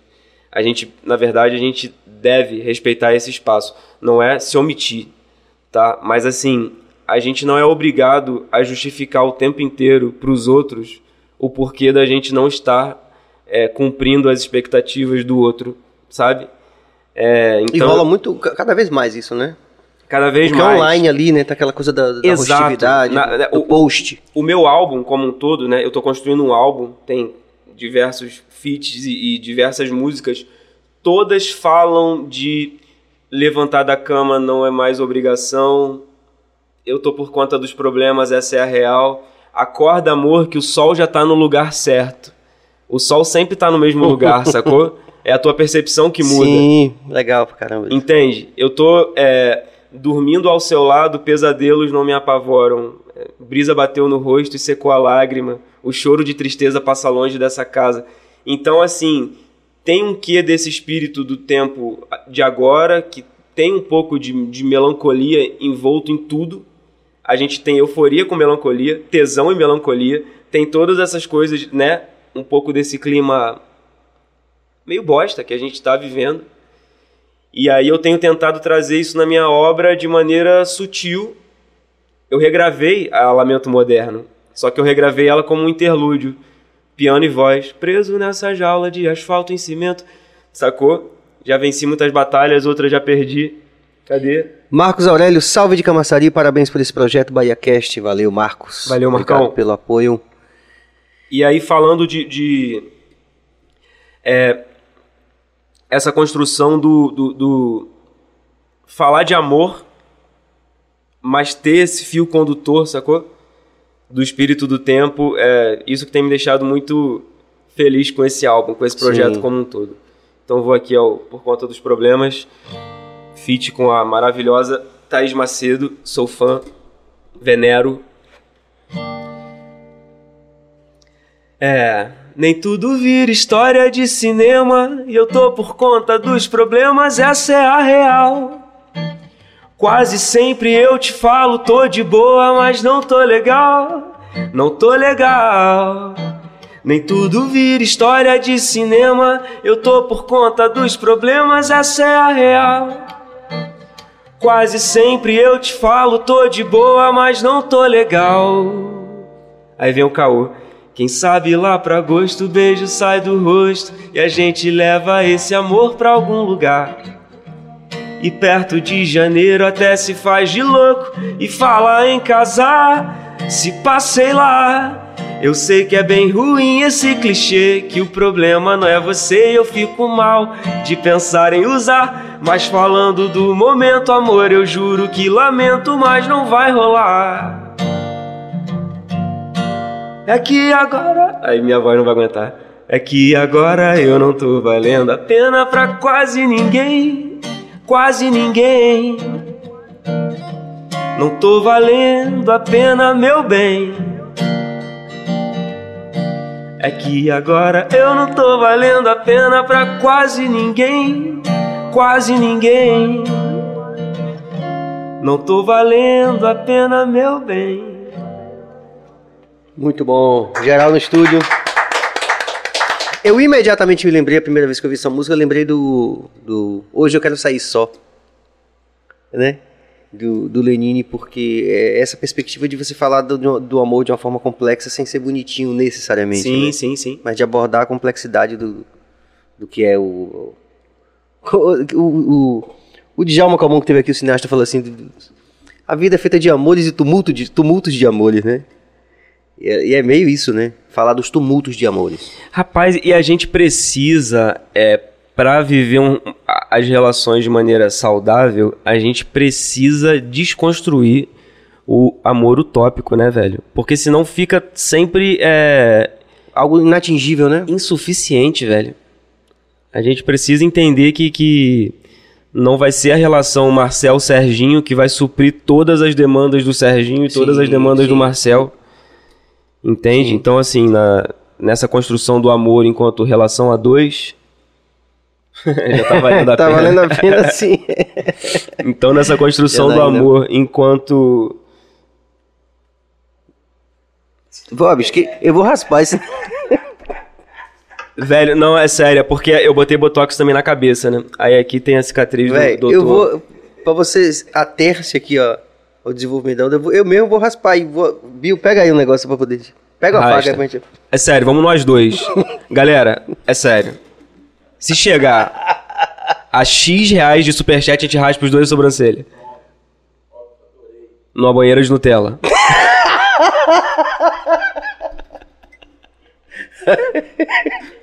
Esse cara é impagável, bicho. Imagine. Mas é isso. A gente precisa aceitar o amor real. Sim. A relação real. Com as imperfeições e Mas então. nem tudo vira história de cinema. é, e todo amor então também tem banheiro de Nutella também. É, Rasta, isso é uma parada que eu imponho. Poucas coisas na vida eu imponho, mas eu, impo- eu, eu imponho em todas as relações que eu tenho Banheira de... banheira de Nutella. Em algum momento. Agora vê se eu posso com um cara desse, bicho. Né, 240. Próximo álbum do Adão, já tenho a capa.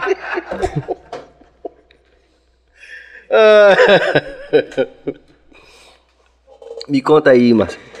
Fala, Rasta, Os fala planos, comigo. Os, pla- os planos aí pós-pandemia. Rapaz, a gente teve, é, tirando toda a história bonita da Ternário, todo o mercado ficou é, ferrado, né? A gente passou um dobrado, velho. Assim, financeiramente foi, sabe, pegando e, e fazendo acontecer, porque mais do que a empresa estar bem, como os sócios também viviam da música, uma coisa é você ter um sócio do mercado imobiliário Sim. numa empresa de música. Como todo mundo era da música, velho, é, a gente perdeu até aquela grana de, de gig de quinta-feira, tá ligado? Tipo, eita, liguei o ar-condicionado demais, veio 200 reais a Sim, mais. Vou fazer sim. uma gig quarta-feira na Lapa pra pagar essa conta de luz. A gente perdeu tudo. Então, além do, do grande cachê que todo mundo, meus sócios, um é sócio do Carrossel de Emoções, o outro é guitarrista do Sorriso Maroto, o outro é batera do Jorge Aragão. Então, assim, eles são caras estabelecidos também na música. Sim. E tudo isso secou, entende? E, De hora pra outra. E, e a grana menor também, que a gente também tem acesso, a gente também perdeu. Então ficou, velho. Assim, foi. é, a galera sabe, assim, eu fico lá de domingo a domingo, sacou? Produzindo e plantando. Então a gente passou esses dois anos de pandemia mesmo com toda a dificuldade, investindo o máximo que a gente conseguia, tentando. é, a gente sofre disso. A gente nunca acha que alcançou o, o teto da ternário, né? Então a gente chega aqui e fala: vamos investir para chegar aqui, vamos investir. A gente tem feito isso é, periodicamente. Vamos ver se em algum momento a gente sossega, mas a gente acha que o caminho ainda é mais para cima. Agora, com a volta do mercado, a gente conseguiu contemplar o que a gente construiu de relacionamento, de, de, de confiança do mercado, de, de pessoas que antes a gente nem acessava dois anos atrás e que agora a gente circula e que confiam no nosso trabalho. Então, quando o grande dinheiro volta a agir, porque é isso, né? Na pandemia o dinheiro não sumiu, as pessoas só guardaram, tá ligado? Quem tem, guardou. Então, quando esse dinheiro volta pro jogo, a gente, as, as expectativas são, assim, as melhores a nível de. Com o mercado de shows minimamente voltando, a tendência é que a Ternário é, avance muito mais do que já avançou nesses esses últimos dois anos, graças, novamente, cara, graças a todo mundo que chega. É, é porque vai ter que ter um episódio só pra falar disso, mas todos os profissionais que estão lá, desde funcionários a parceiros que são sócios em projetos, é um modelo de negócio específico ali. É, tem a Pé Direito Filmes, que, que tá no mesmo andar com a gente, ali junto, tem é, Fabrício, tem o Diego Garcia, que, que eles atuam ali também como sócios em, em, em- em lugares né, dentro da Ternário, porque a gente hoje é, faz um 360 de verdade, além de com a expertise criativa e de produção, a gente entendeu que a gente consegue atingir outros nichos de mercado que não o musical, mas a gente consegue dar conta trazendo um profissional específico daquela área, entende? A gente tem esse, esse, esse DNA. Porque, é, além da, da parte de músico, um é publicitário, o outro é Sim, economista, sim. entende? Tá outro perto. É, um, é um cabeção de gestão de projetos, o Pedro Nascimento, que compôs Acorda Amor comigo, que é um baita. Sim. Entende? E aí, é, a Ternário tem essa. Não é porque eu tô lá. Pra mim, é uma das grandes potências do que está por vir a nível de mercado musical. A galera é muito sagaz. Quando a gente for pra rua mesmo com o mercado de show valendo, eu acho que é, vai ser bem maneiro. Confio muito no, no time lá. Mas as, as expectativas a nível de ternário são assim. A gente tem um selo que está crescendo muito também. A gente lançou esses dias Flávio Venturini. É, tá- Legal. É, a gente está circulando e está crescendo. Um relacionamento incrível com a Ingrooves, que é uma distribuidora que vale, quem não conhece, pesquisar também. Só mulheres gerindo a parada. Ah, Incrível. legal. Foda. É, a minha carreira artística, ela tem uma função específica na minha vida que é manter meu pé no chão, manter minha mente criando, manter meu ego aonde ele tem que estar, Uhum. sem querer ser artista na hora errada, né? Tem hora que eu, eu não me importo de carregar a caixa de som quando tiver que carregar, porque eu tenho esse deságue aqui, tenho esse momento de ter. É, o meu próximo álbum, dentro do que ele está destinado a ser, eu não vou forçar a barra de nada, mas é um trabalho que eu estou muito orgulhoso. Tá vindo um álbum lindo. Os últimos dois lançamentos foram os dois melhores da minha carreira até hoje. assim. E tem sido assim. Sempre o último é o melhor. E, E você tem sido uma bastante crescente. na- durante a pandemia. Lançou Muito, muita coisa. Muito. Graças a Ternário, cara. A estrutura lá hoje me faz. Eu, eu tô sempre sentado num lugar onde eu posso produzir, sabe? E você produziu Então- coisas bonitas, de imagens bonitas, né? clipes sim, bonitos sim. também. É, a Pé Direito Filmes, junto com Diego Garcia, que tá sempre colado comigo na parte criativa de tudo. É meu braço, meu, meu cérebro, meu. Tá ali. É um cara que. Diego, por exemplo, se a gente for lançar uma parada do, do Adão agora, ele vai ser o cara que vai falar assim: então, lá na Ucrânia. tá, tem uma onda de reggae com tal coisa que a galera. Dá pra trazer? Entende? Aí a gente vem e discute musicalmente.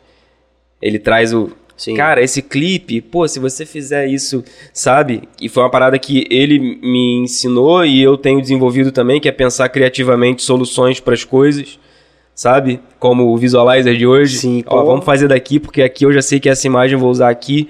Então, isso é um aprendizado com ele, com o Will, que é o- um dos sócios da Pé Direito, que é meu brother também, que a gente troca isso sempre. Com o Pedro Nascimento, que além de ser um gênio de gestão de projetos, baita compositor, também é audiovisual e tem um, um senso estético da parada também lindo. Então, assim, essa é a parada do ambiente especial que eu falo da Ternário, sabe? Sim, sim. Eu nunca vi a gente não solucionar uma parada.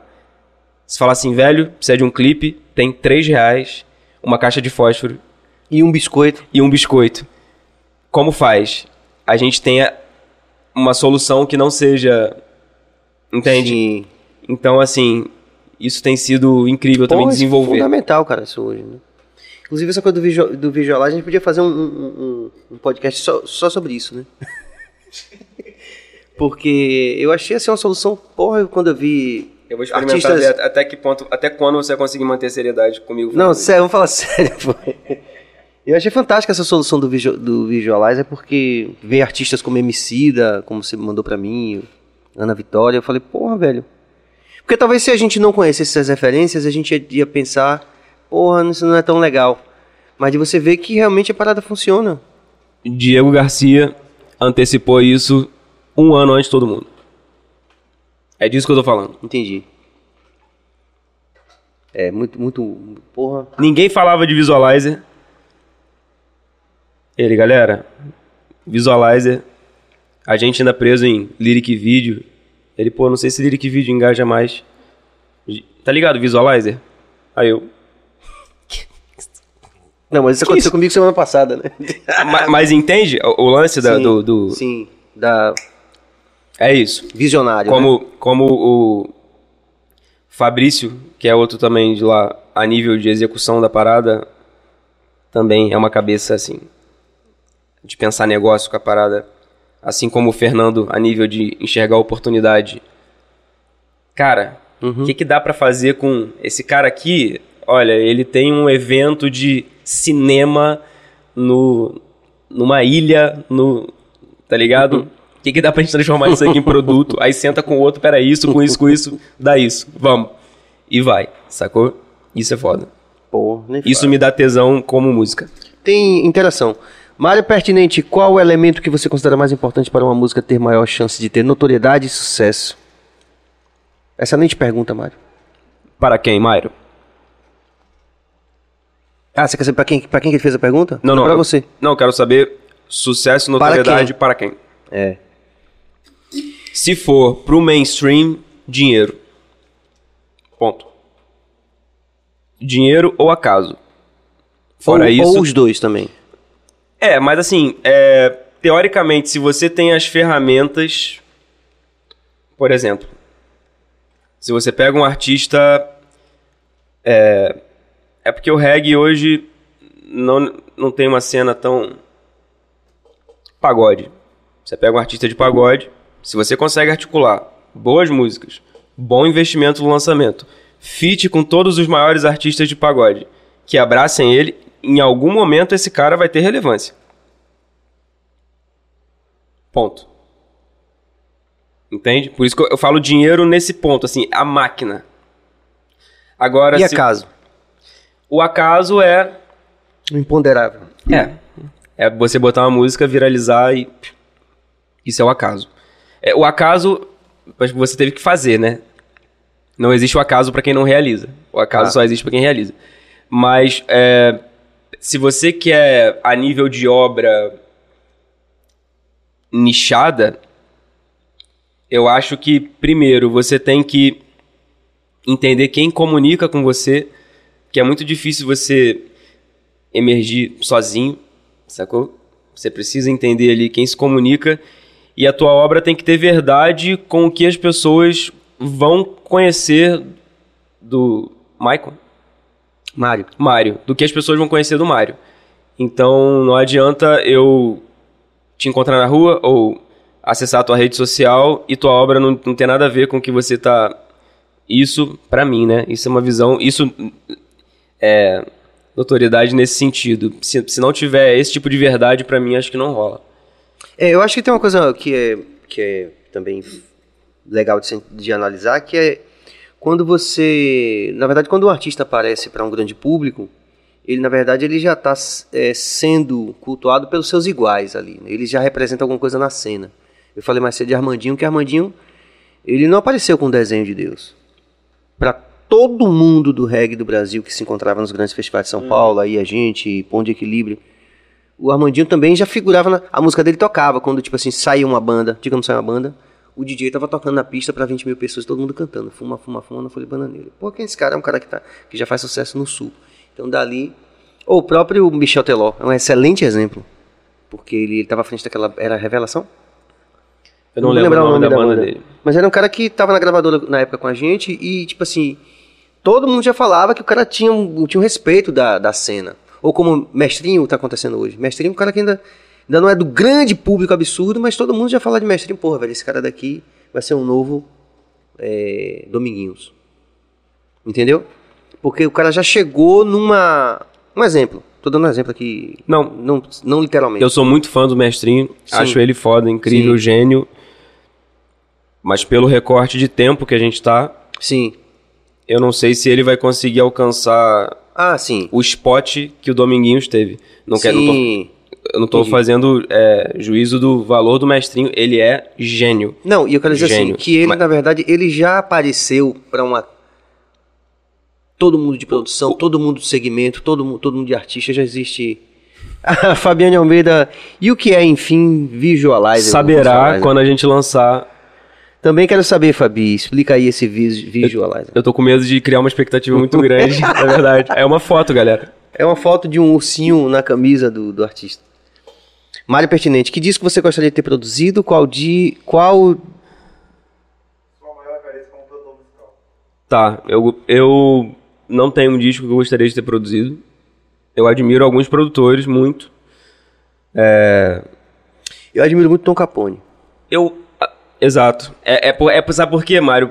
Não é uma questão de gostaria de ter produzido, é porque para eu ter produzido algo que já tá pronto, eu, eu, eu teria que ter abraçado a linguagem de outra pessoa e eu não quero, sacou? Você não, não se imagina tendo feito eu não me isso, né? imagino. É, eu acho foda. Tom Capone, é, Ganja Man eu acho foda. Hum. É, o Theo lá do Rio agora também é foda pra caralho, tá produzindo. Mas assim. eu acho assim, na pressão de Lenin, assim, do, São que, foi, que foi o Tony Tom Capone, acho que é uma das coisas que. E olha que isso já tem uns 20, uns bons 20 anos. Sim. Mas acho super icônico aquele álbum. Sérgio Cavazoli eu acho incrível. Toda essa galera. Agora tem o. Mas- Tem a Zizi Posse também com o Jeter lá.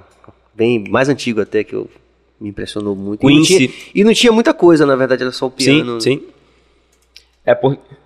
Falo no Falo no sentido de você ter achado tão bom que gostaria de ter mesmo a capacidade. É. Eu, eu acabei falando aqui, né? Sim. Quer dizer, pesso- pessoalmente, o que é que você...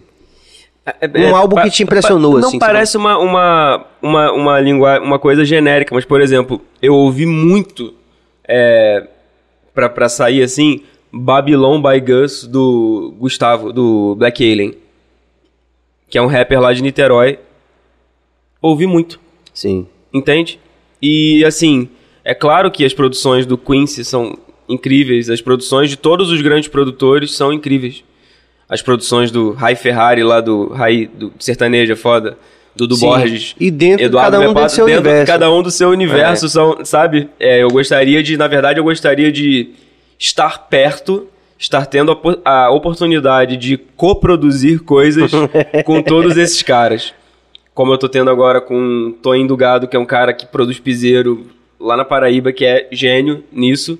E eu tô tendo a chance de estar ali absorvendo coisas, linguagens, Junto técnicas que eu vou conseguir trazer pra minha produção quando for Marcel. Ou como eu consigo hoje trocar com a galera do rap, tipo, um maluco é beatmaker de 20 anos, eu vou. Consigo produzir junto com o cara, falo, pô, que irado, olha só, tô produzindo uma parada com linguagem. Entende? Mas é uma troca, é uma construção que. É, agrega. Entende? Porque eu não, tenho uma- eu não tenho um tesão de ser o maior produtor do mundo, porque eu assumi que eu quero ser o, o Marcel, sacou? Que é artista, Sim, que é produtor, artista também, sim. tá. gere e Mas ser seu melhor produtor, talvez. Ou dos seus melhores produtores. Exato, eu, que- eu, quero, eu quero me superar, mas assim. Não digo para o seu trabalho como compositor, como artista também, né? Né? Assim. Pode ser. Porque- Eu tenho um tesão, velho, em realizar. Pode parecer uma, até uma, um, um crime falar isso, mas produzir o meu trabalho autoral. Produzir Adão Negro, produzir Lucy, produzir Ija, produzir Maiana, produzir Thaís. Velho, eu tenho o mesmo tesão, sacou? Sim. compor, fazer arranjo. Às vezes fazer arranjo pra coisa ao vivo. Quando arranjo é bom pra caraca, me dá esse mesmo tesão, cara. Ou entregar uma parada irada que não é necessariamente. Mário tá. tá, Muito bom, tá- Mário. Fazendo. Eu quero agradecer a Mário aí pelas perguntas é, relevantes, né? Muito em consonância com aquilo que a gente está buscando aqui nesse, nesse nosso diálogo. Obrigado, viu, Mário? Mário, Mais talento ou mais perseverança? música pode ser exatamente o que você quiser.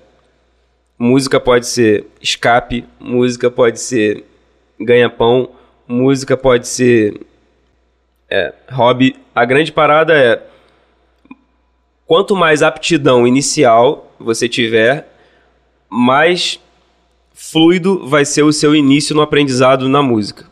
Ponto.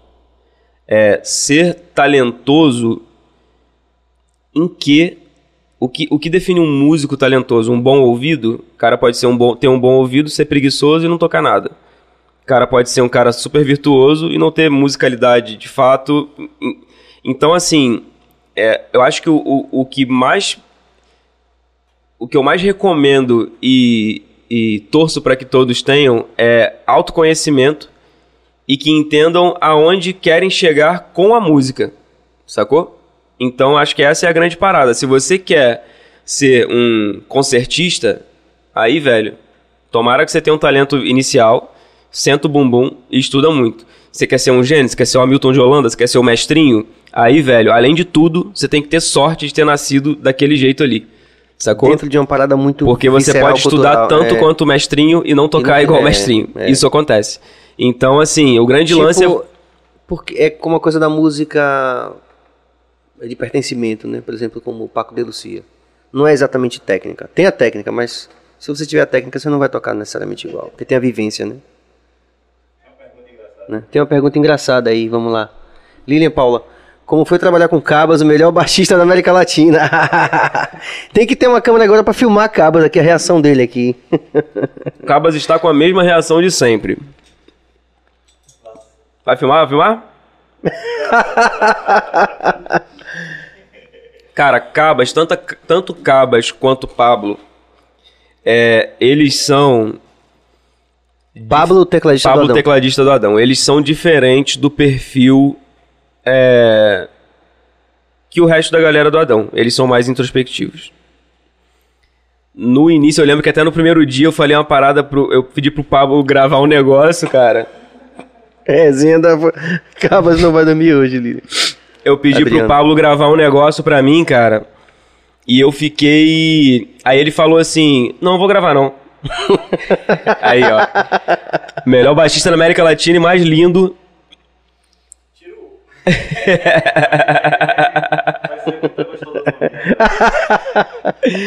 Mas aí o Pablo no primeiro dia, eu lembro que eu até. Guima até conta essa história, né? Que ele chegou no estúdio e falou assim. E aí, produtorzão, não sei o que lá. Falei, depois eu vejo. Que eu tava puto. Porque eu pedi pro Pablo gravar um negócio e ele falou, vou tocar não, velho. Só que ele falou brincando. Só que, pô, mano, eu não conhecia. Eu fiquei puto, velho. Porque eu zoo muito, mas na hora do trabalho eu sou brabo, sacou? Brabo assim, eu não, eu não perco respeito, mas eu sou muito focado. E aí eu fiquei chateado, sacou? Eu fiquei tipo, sério. Guima falou, caraca, naquela hora eu falar com você, eu fui zoar. Tá querendo, porque a gente tá uma zoação aí. Falei, pô, fui zoar, você me deu um fora. Eu falei, não, dei fora, velho. Eu tava chateado. E aí, assim, essa construção com cabas, principalmente, é. Eu acho que. Você imagina, eu era um garoto que tava indo produzir uma parada do Adão. O Cabas é uma enciclopédia do reggae, sacou? Com uma linguagem foda. É, ele é mesmo. E aí, o, a primeira coisa que eu fiz foi é, tentar de alguma maneira, e espero que tenha conseguido, Cabas. Maiana. E aí, uma- Amando esse papo. é, eu tentei de alguma maneira é, passar pra ele o seguinte: olha, eu tô vindo aqui produzir sem me achar detentor do conhecimento da O mestre linguagem, dos magos, tipo mestre dos magos. Então, assim, a gente coproduziu. A- Todos nós. Então, assim, a gente falou e, e eu acho que essa troca, velho, é, e essa é a grande parada do papo lá do início, de gestão de gente. Se, a- se não fosse a música, possivelmente eu e o Cabo a gente não ia ser amigo. Entende? A gente não tem muito, muito a ver enquanto personalidade num primeiro encontro. Sabe? Cabas tem o jeito dele, eu tenho meu jeito. Só é, que. ele tá de puma, você tá de ursinho, realmente. não- Ma- Mas assim, aque- aquele momento ali, aquele período em que a gente produziu, é, criou na gente respeito, sacou? Mútuo, né? Mútuo. Então, assim, hoje o Adão vai tocar no Rio, eu me sinto à vontade de subir no palco do Adão, acaba dirigindo o show, eu sei que não tô incomodando, ele sabe que eu não vou avacalhar o show que ele produziu, sabe? Então, assim, a gente não fica trocando mensagem todo dia, mas tem, velho, amor, É. entende? E tem umas coisas assim que eu gostaria de aproveitar aqui pra falar, que eu não sei se, se as pessoas que estão vendo a gente ou que vão ver a qualquer tempo sabem, né? Queria contar duas coisas que aconteceram assim em relação a essa coisa do Cabas, que uma eu não sei se eu contei aqui, mas acho que é interessante que é a história do canal de Cabas, né? Que ele acabou tendo uma interação é, com a turma do Jamiroquai por conta do trabalho que ele desenvolveu na internet, que quem não viu ainda pode ver, que é um canal dedicado à música de Stevie Wonder, do Jamiroquai, enfim, de um, de um segmento musical, né, de, é, que Cabas conhece muito bem, além do reggae, e que ele começou a postar fazendo covers, e se tornou referência dentro do universo do baixo no mundo, para todo mundo que seguia, esse, que curte esse tipo de música. E em um determinado momento, é, te- teve a interação do vocalista do Jamiroquai com um fã, indicando um vídeo de Cabas, pra- dizendo assim, ó, se você quiser tocar esses baixos, você vai Procura esse procurar cara. esse cara daqui. Hoje, eu- É. hoje eu, eu fiz um story com ele marquei o fã clube do Esse, Jamiroquai. esse foi o primeiro. Esse Sim. foi o primeiro, né? Que acho que vem da. Eu quero recu- recuperar nosso papo a partir desse viés aí. Sim. Voltar pro nosso papo. E o segundo foi que quando nós terminamos de gravar o nosso DVD, o único DVD oficial que a gente tem, foi gravado aqui em Salvador. É, era uma pressão muito grande a hora do show, né? Aí, aquela coisa de entre sabe, do camarim, tinha gente da gravadora, o Wilson Souto estava com a gente, Uhum. nosso amigo até hoje. Divertidíssimo, também aprendo muito conversando com o Wilson, até hoje. Que foi que me falou de mestrinho pela primeira vez Sim. inclusive. É, o Wilson Souto, todo mundo lá no, no camarim, e aí bateram na porta, tava fechada, bateram, bateram na porta do camarim. Quando eu abri, era, era Alexandre Nath Roots. E quando eu, eu, ô Alexandre e tal, só que ele parabenizou a gente pelo, pelo DVD, e imediatamente depois de ter parabenizado a gente pelo DVD, ele falou assim: me apresente seu baixista. né? Então, é isso, é esse tipo de e vem dar naquela experiência que a gente teve, que eu não falei isso no começo, mas com toda essa brincadeira que a gente está tendo aqui, no estúdio, quando era na hora de gravar, Sim. lá no, Sim, sim. no Zero Neutro, gravando o último álbum do Adão, você não dava risada. Acho que eu nunca comentei isso com você, mas era impressionante. Marcel contava, podia estar brincando ali, se jogando no chão de rir, na hora que vamos gravar. Entendeu? Sim. Então, isso daí, a hora da, como você falou, da entrega, né? Dizer assim, pô, velho, eu vim aqui fazer o quê? O resultado é esse daqui. Tanto que aquilo ali foi, né, inclusive, é, gerou várias outras situações, né? Profissionais, inclusive com os meninos também do estúdio. E até hoje, né? Você vê que até hoje a gente tá lá. Sim. sim. É, então, essa coisa da, da seriedade, assim, não, acabou a brincadeira aqui, agora isso aqui é. Que foi aquilo que rolou com, com o Pablito. Você tava falando sério pra Pablito e o Pablito tava brincando com você. Sim, sim, sim, sim. Ele, ele achou que é, essa- é. Rolou essa desconexão nesse. Tem a ver com uma pergunta aí da Adriana, aquela que veio. Cadê? Houve um momento tenso na produção do trabalho do Adão ou tudo foram flores? Esse momento do, do Pablo foi, um, foi uma falta de comunicação. Teve um momento também natural do, do, do Israel antes. Por sinal, Israel, um beijo. Israel Mishak, nosso empresário lindo, maravilhoso. É, Houve um momento também aonde, por processo mesmo, né? De produção, e por ser a primeira vez, acho que ele ficou um pouco inseguro de o que, que eu precisava entregar para considerar a pré-produção pronta. Ah, E aí rolou um- um pouco de apreensão, acho que da parte dele, mas foi, foi tipo tudo certo. Mas o processo em si da gravação, eu não, me recordo de nada que tenha gerado esse. Não, foi, muito legal, né? Porque a gente também meio que quis, eu falei pra todo mundo isso, que eu- a gente quis, na verdade, replicar aquela experiência, do, lógico, guardando as devidas proporções. Mas aquele. Aquele, aquela, aquele isolamento do- dos novos baianos lá naquele álbum icônico lá, Sim, da coisa do sim, sítio. Eu sempre sonhei fazer aquilo e, e pela primeira vez em 20 e tantos anos de carreira a gente conseguiu meio que ficar num lugar onde a gente se dedicava, como você falou, a gente voltava pra casa e você, o, Marcel ia escrever os, os, É isso. press section lá, o, o sopro. Eu lembro que fora a, a e eu cozinhando, né? Pá, eu cozinhando Não, lá. aquilo era muito maneiro, velho. Gente, era tão frio lá que a gente não conseguia acender churrasqueira na sombra.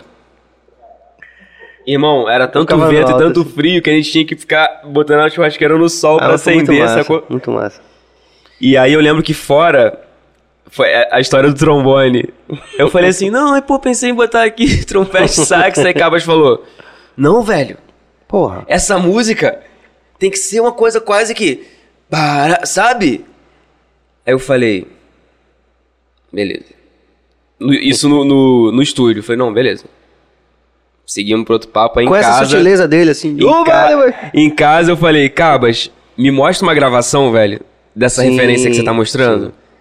Ele, não, velho, é, é- é metal de reggae, tipo, eu falei, mano, por favor, me mostra uma referência exa- exata, assim, do que você tá querendo. Aí ele me mostrou uma gravação, acho que do Edson. Era uma parada do Edson que você me mostrou, escuta isso aqui, Gomes. uma música. E eu tenho uma parada com referência que eu não gosto de ouvir inteira, porque eu tenho medo de copiar alguma ideia. Hum. Então eu sempre escuto um fragmento, assim, plup, e paro. Aí eu ouvi e falei, pronto, entendi. Fora é uma das músicas que eu mais gosto. Pois é. E, e, enfim, são muitas histórias. É isso aí, rapaziada. Você sabe que você pode se inscrever no canal, você pode é, ativar o sino, você pode comentar e pode dar like, porque assim você fortalece e vai dizendo a gente é, o que, que você quer ver também aqui no BaiaCast, né? De narrativas de pessoas galera é que profissionais de várias áreas. Hã? Galera é desse. Ah, sim. Inclusive, se vocês quiserem já, vocês estão vendo a gente, o que, que vocês acharam do horário mais tarde aí? Porque a gente hoje tá, a gente tá tendo esse segundo tempo aqui com o Marcel, aproveitando que ele tá voltando para o Rio amanhã, então a gente não podia deixar de fazer. Mas o que, que vocês estão achando? Se mais cedo é mais legal, se às 19 horas, como foi essa semana aí, se é mais legal, se de repente mais tarde é mais legal, enfim. Tá na mão de vocês aí, porque esse é um crescimento de um coletivo, de uma vontade da gente colocar em pauta uma série de coisas que são fundamentais para a nossa experiência civilizatória. Então é isso aí. É, louvar também os nossos patrocinadores, já tá ali Posso o fazer? cheio. Posso fazer? Posso Vai, fazer? vai, vai, vai lá, vai, vai. A gente tem aqui o. É, querino. Equerino Odontologia. A gente tem Sampaio Sabores com o melhor hambúrguer, delícia de camarão. Não provei. Tem a Zion Fazendo marketing digital. fazendo marketing digital. Temos também Carpon. Carpon, que Tá é vestindo a gente. vestindo a gente. Obrigado, Carpon. Temos também Copo Cheio, que aí é loucura com doideira. barril que a gente- dobrado. é por isso que a gente tá pior do que o Monark. Por isso noite. que a gente tá. Exato. Mais doidão. Tem mais alguém pra anunciar? Tem a Soldila. Soldila, Que agradecer vestiu a gente no que nosso- vestiu a gente hoje no nosso visualizer, que ninguém vai a grande questão do próximo podcast é o, a- o lance da interação vai ser escreva aí nos comentários o que, que você, acha que, é um visualizer. que vestiu a gente no visualizer. Soldila, eu só não mantive o me quebrou pela buta. Ah, gente. Pera aí. São nem meia-noite, pô. 20 horas é legal, obrigado. Ah, 20 é legal. Ok, ok. Fabi já acha, já acha que é mais, tem que ser mais cedo, né? É. Aquela... Eu acho que a gente deveria fazer um open mic, deixar tipo direto, 24 horas, e que quem quiser senta, fala. Não é não? Eu, é sério, agora falando sério, o próximo eu venho fantasiado. Isso é De- um compromisso meu. de- Ursão Maravilha. Ursão Maravilha. Minha gente, Oi? é, Lilian Paula, 20 horas. Obrigado, Lilian. Ursão Maravilha! Já tá ensaiando, né? Ursão Maravilha! Minha gente, nós tivemos uma noite maravilhosa aqui com duas pessoas fantásticas aqui, além do Marcel, no primeiro, primeiro podcast da noite a gente teve a Nanda Batista, foi muito legal também. Talentosíssima. Talentosíssima. Talentosíssima. Já aqui, já, já trocou contato aqui com o Marcel, aqui já estão já tão fazendo já algumas é, conspirações do bem aqui para o futuro. essa menina. É, muito legal. Ela também, pô. É, o que eu falo, velho? Isso aqui é um espaço de aprendizado, cara. A gente ouvir que cada perspectiva tem, né? Janaína, gostei do horário, obrigado. Eu tô desmontando, mano. Eu tô des- Se tivesse mais uma hora de papo, eu ia estar, tipo, derretido aqui, tá ligado? Igual uma moeba. Meu Deus do céu. É, então é isso, tem sido uma noite maravilhosa, assim, as experiências aqui do BahiaCast. Se, você, se vocês estão apoiando, compartilhem aí, fortaleçam essa proposta da gente. É, em nome de toda a equipe do BahiaCast, eu já vou agradecendo essa pessoinha do bem aqui, velho. Vamos bater um serinho antes de acabar? Vamos, a gente vai tocar uma música antes de acabar. É, então, é, em nome da nossa equipe, que é Walterson Cabeça na direção técnica, Jorge Bill também na direção geral do programa. Vai rolar live no Insta daqui? É Pronto. isso, mano. Mais três horinhas de papo, galera, É. só que agora em espanhol. E tá chegando a fantasia também de Urso Maravilha pra você fazer. No... Sim, sim. Eu só preciso aquecer a voz. Mas vamos terminar aqui nosso BaiaCast cantando mais uma música. Aqui. Vamos, vambora. Maiana Neiva foi incrível, Obrigado, obrigado. obrigado por acompanhar, meu amor. Na íntegra. Deixa eu só passar a agenda da semana que vem, gente, porque a gente está tendo essa, essa grande surpresa, assim, é um crescimento continuado, né, do nosso valente canal, mas assim, com uma energia muito legal que as pessoas estão ligando, estão querendo participar, e cada dia pessoas, é, não mais importantes, mas pessoas que a gente está percebendo que estão chegando e, e- e pedindo para participar, porque estão curtindo a proposta. E isso é uma coisa de fortalecimento que a gente tem que é, sinalizar aqui. Diz aí, Bill. 18 Peu, No dia 18, Peu Del Rey, a revanche.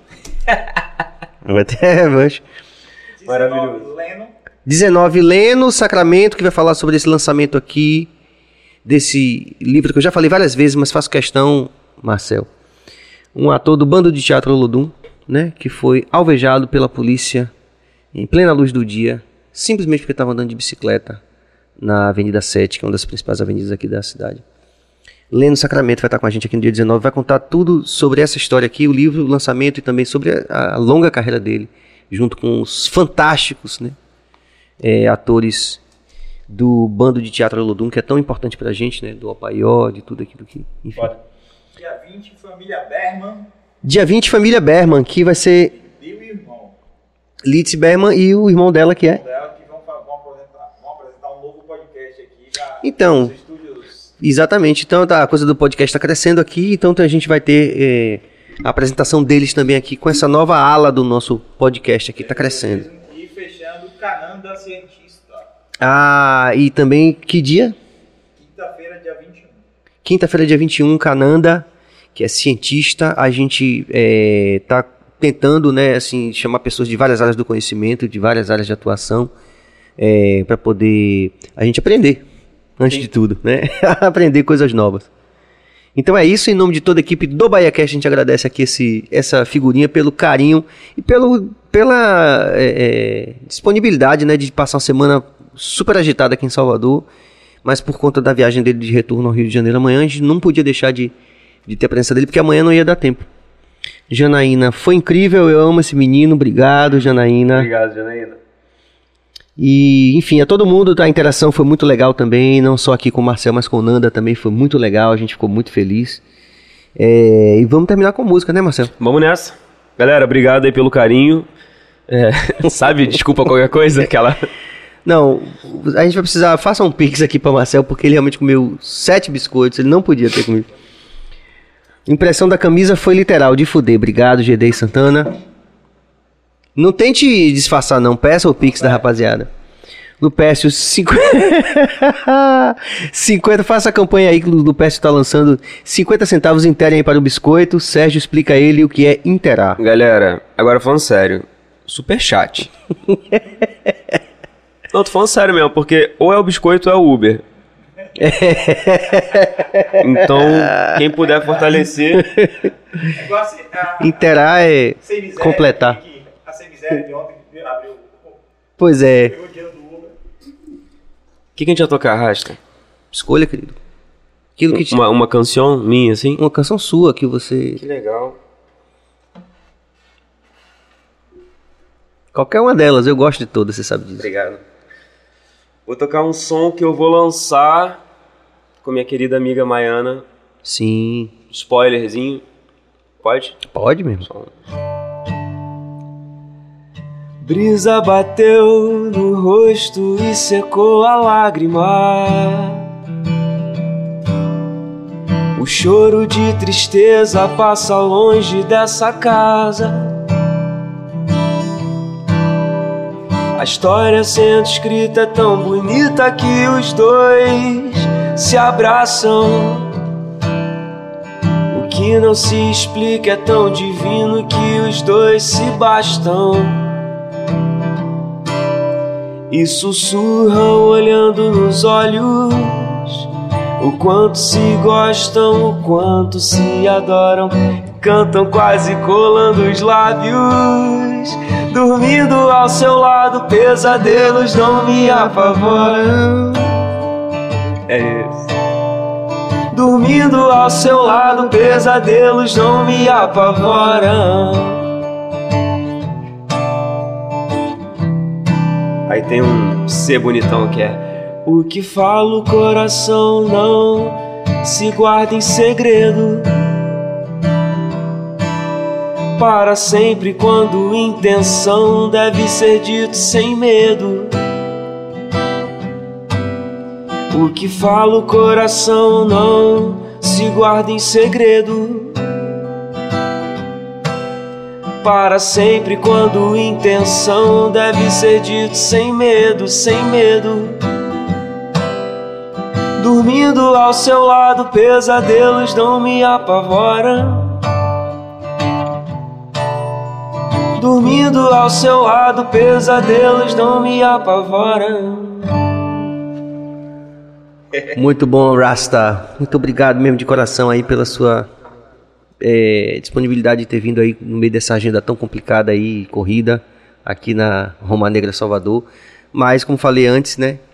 Se você está aqui no Bahia Cast é porque tem um pertencimento com a Bahia que é todo Obrigado, próprio. Irmão. Que já... É uma honra estar aqui, sabe disso. Eu sei que você está feliz, a gente está feliz também, de verdade, porque tem uma relação aí de muito tempo, de, de parcerias super produtivas, agora com a turnê que você vai fazer com o Peu também.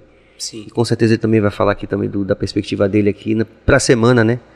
Então é isso, rapaziada. Esse é o BahiaCast e muito obrigado aí a todos vocês. Compartilhem. Pra semana a gente tá aqui de volta. Paz e luz. Valeu, Valeu. beijo.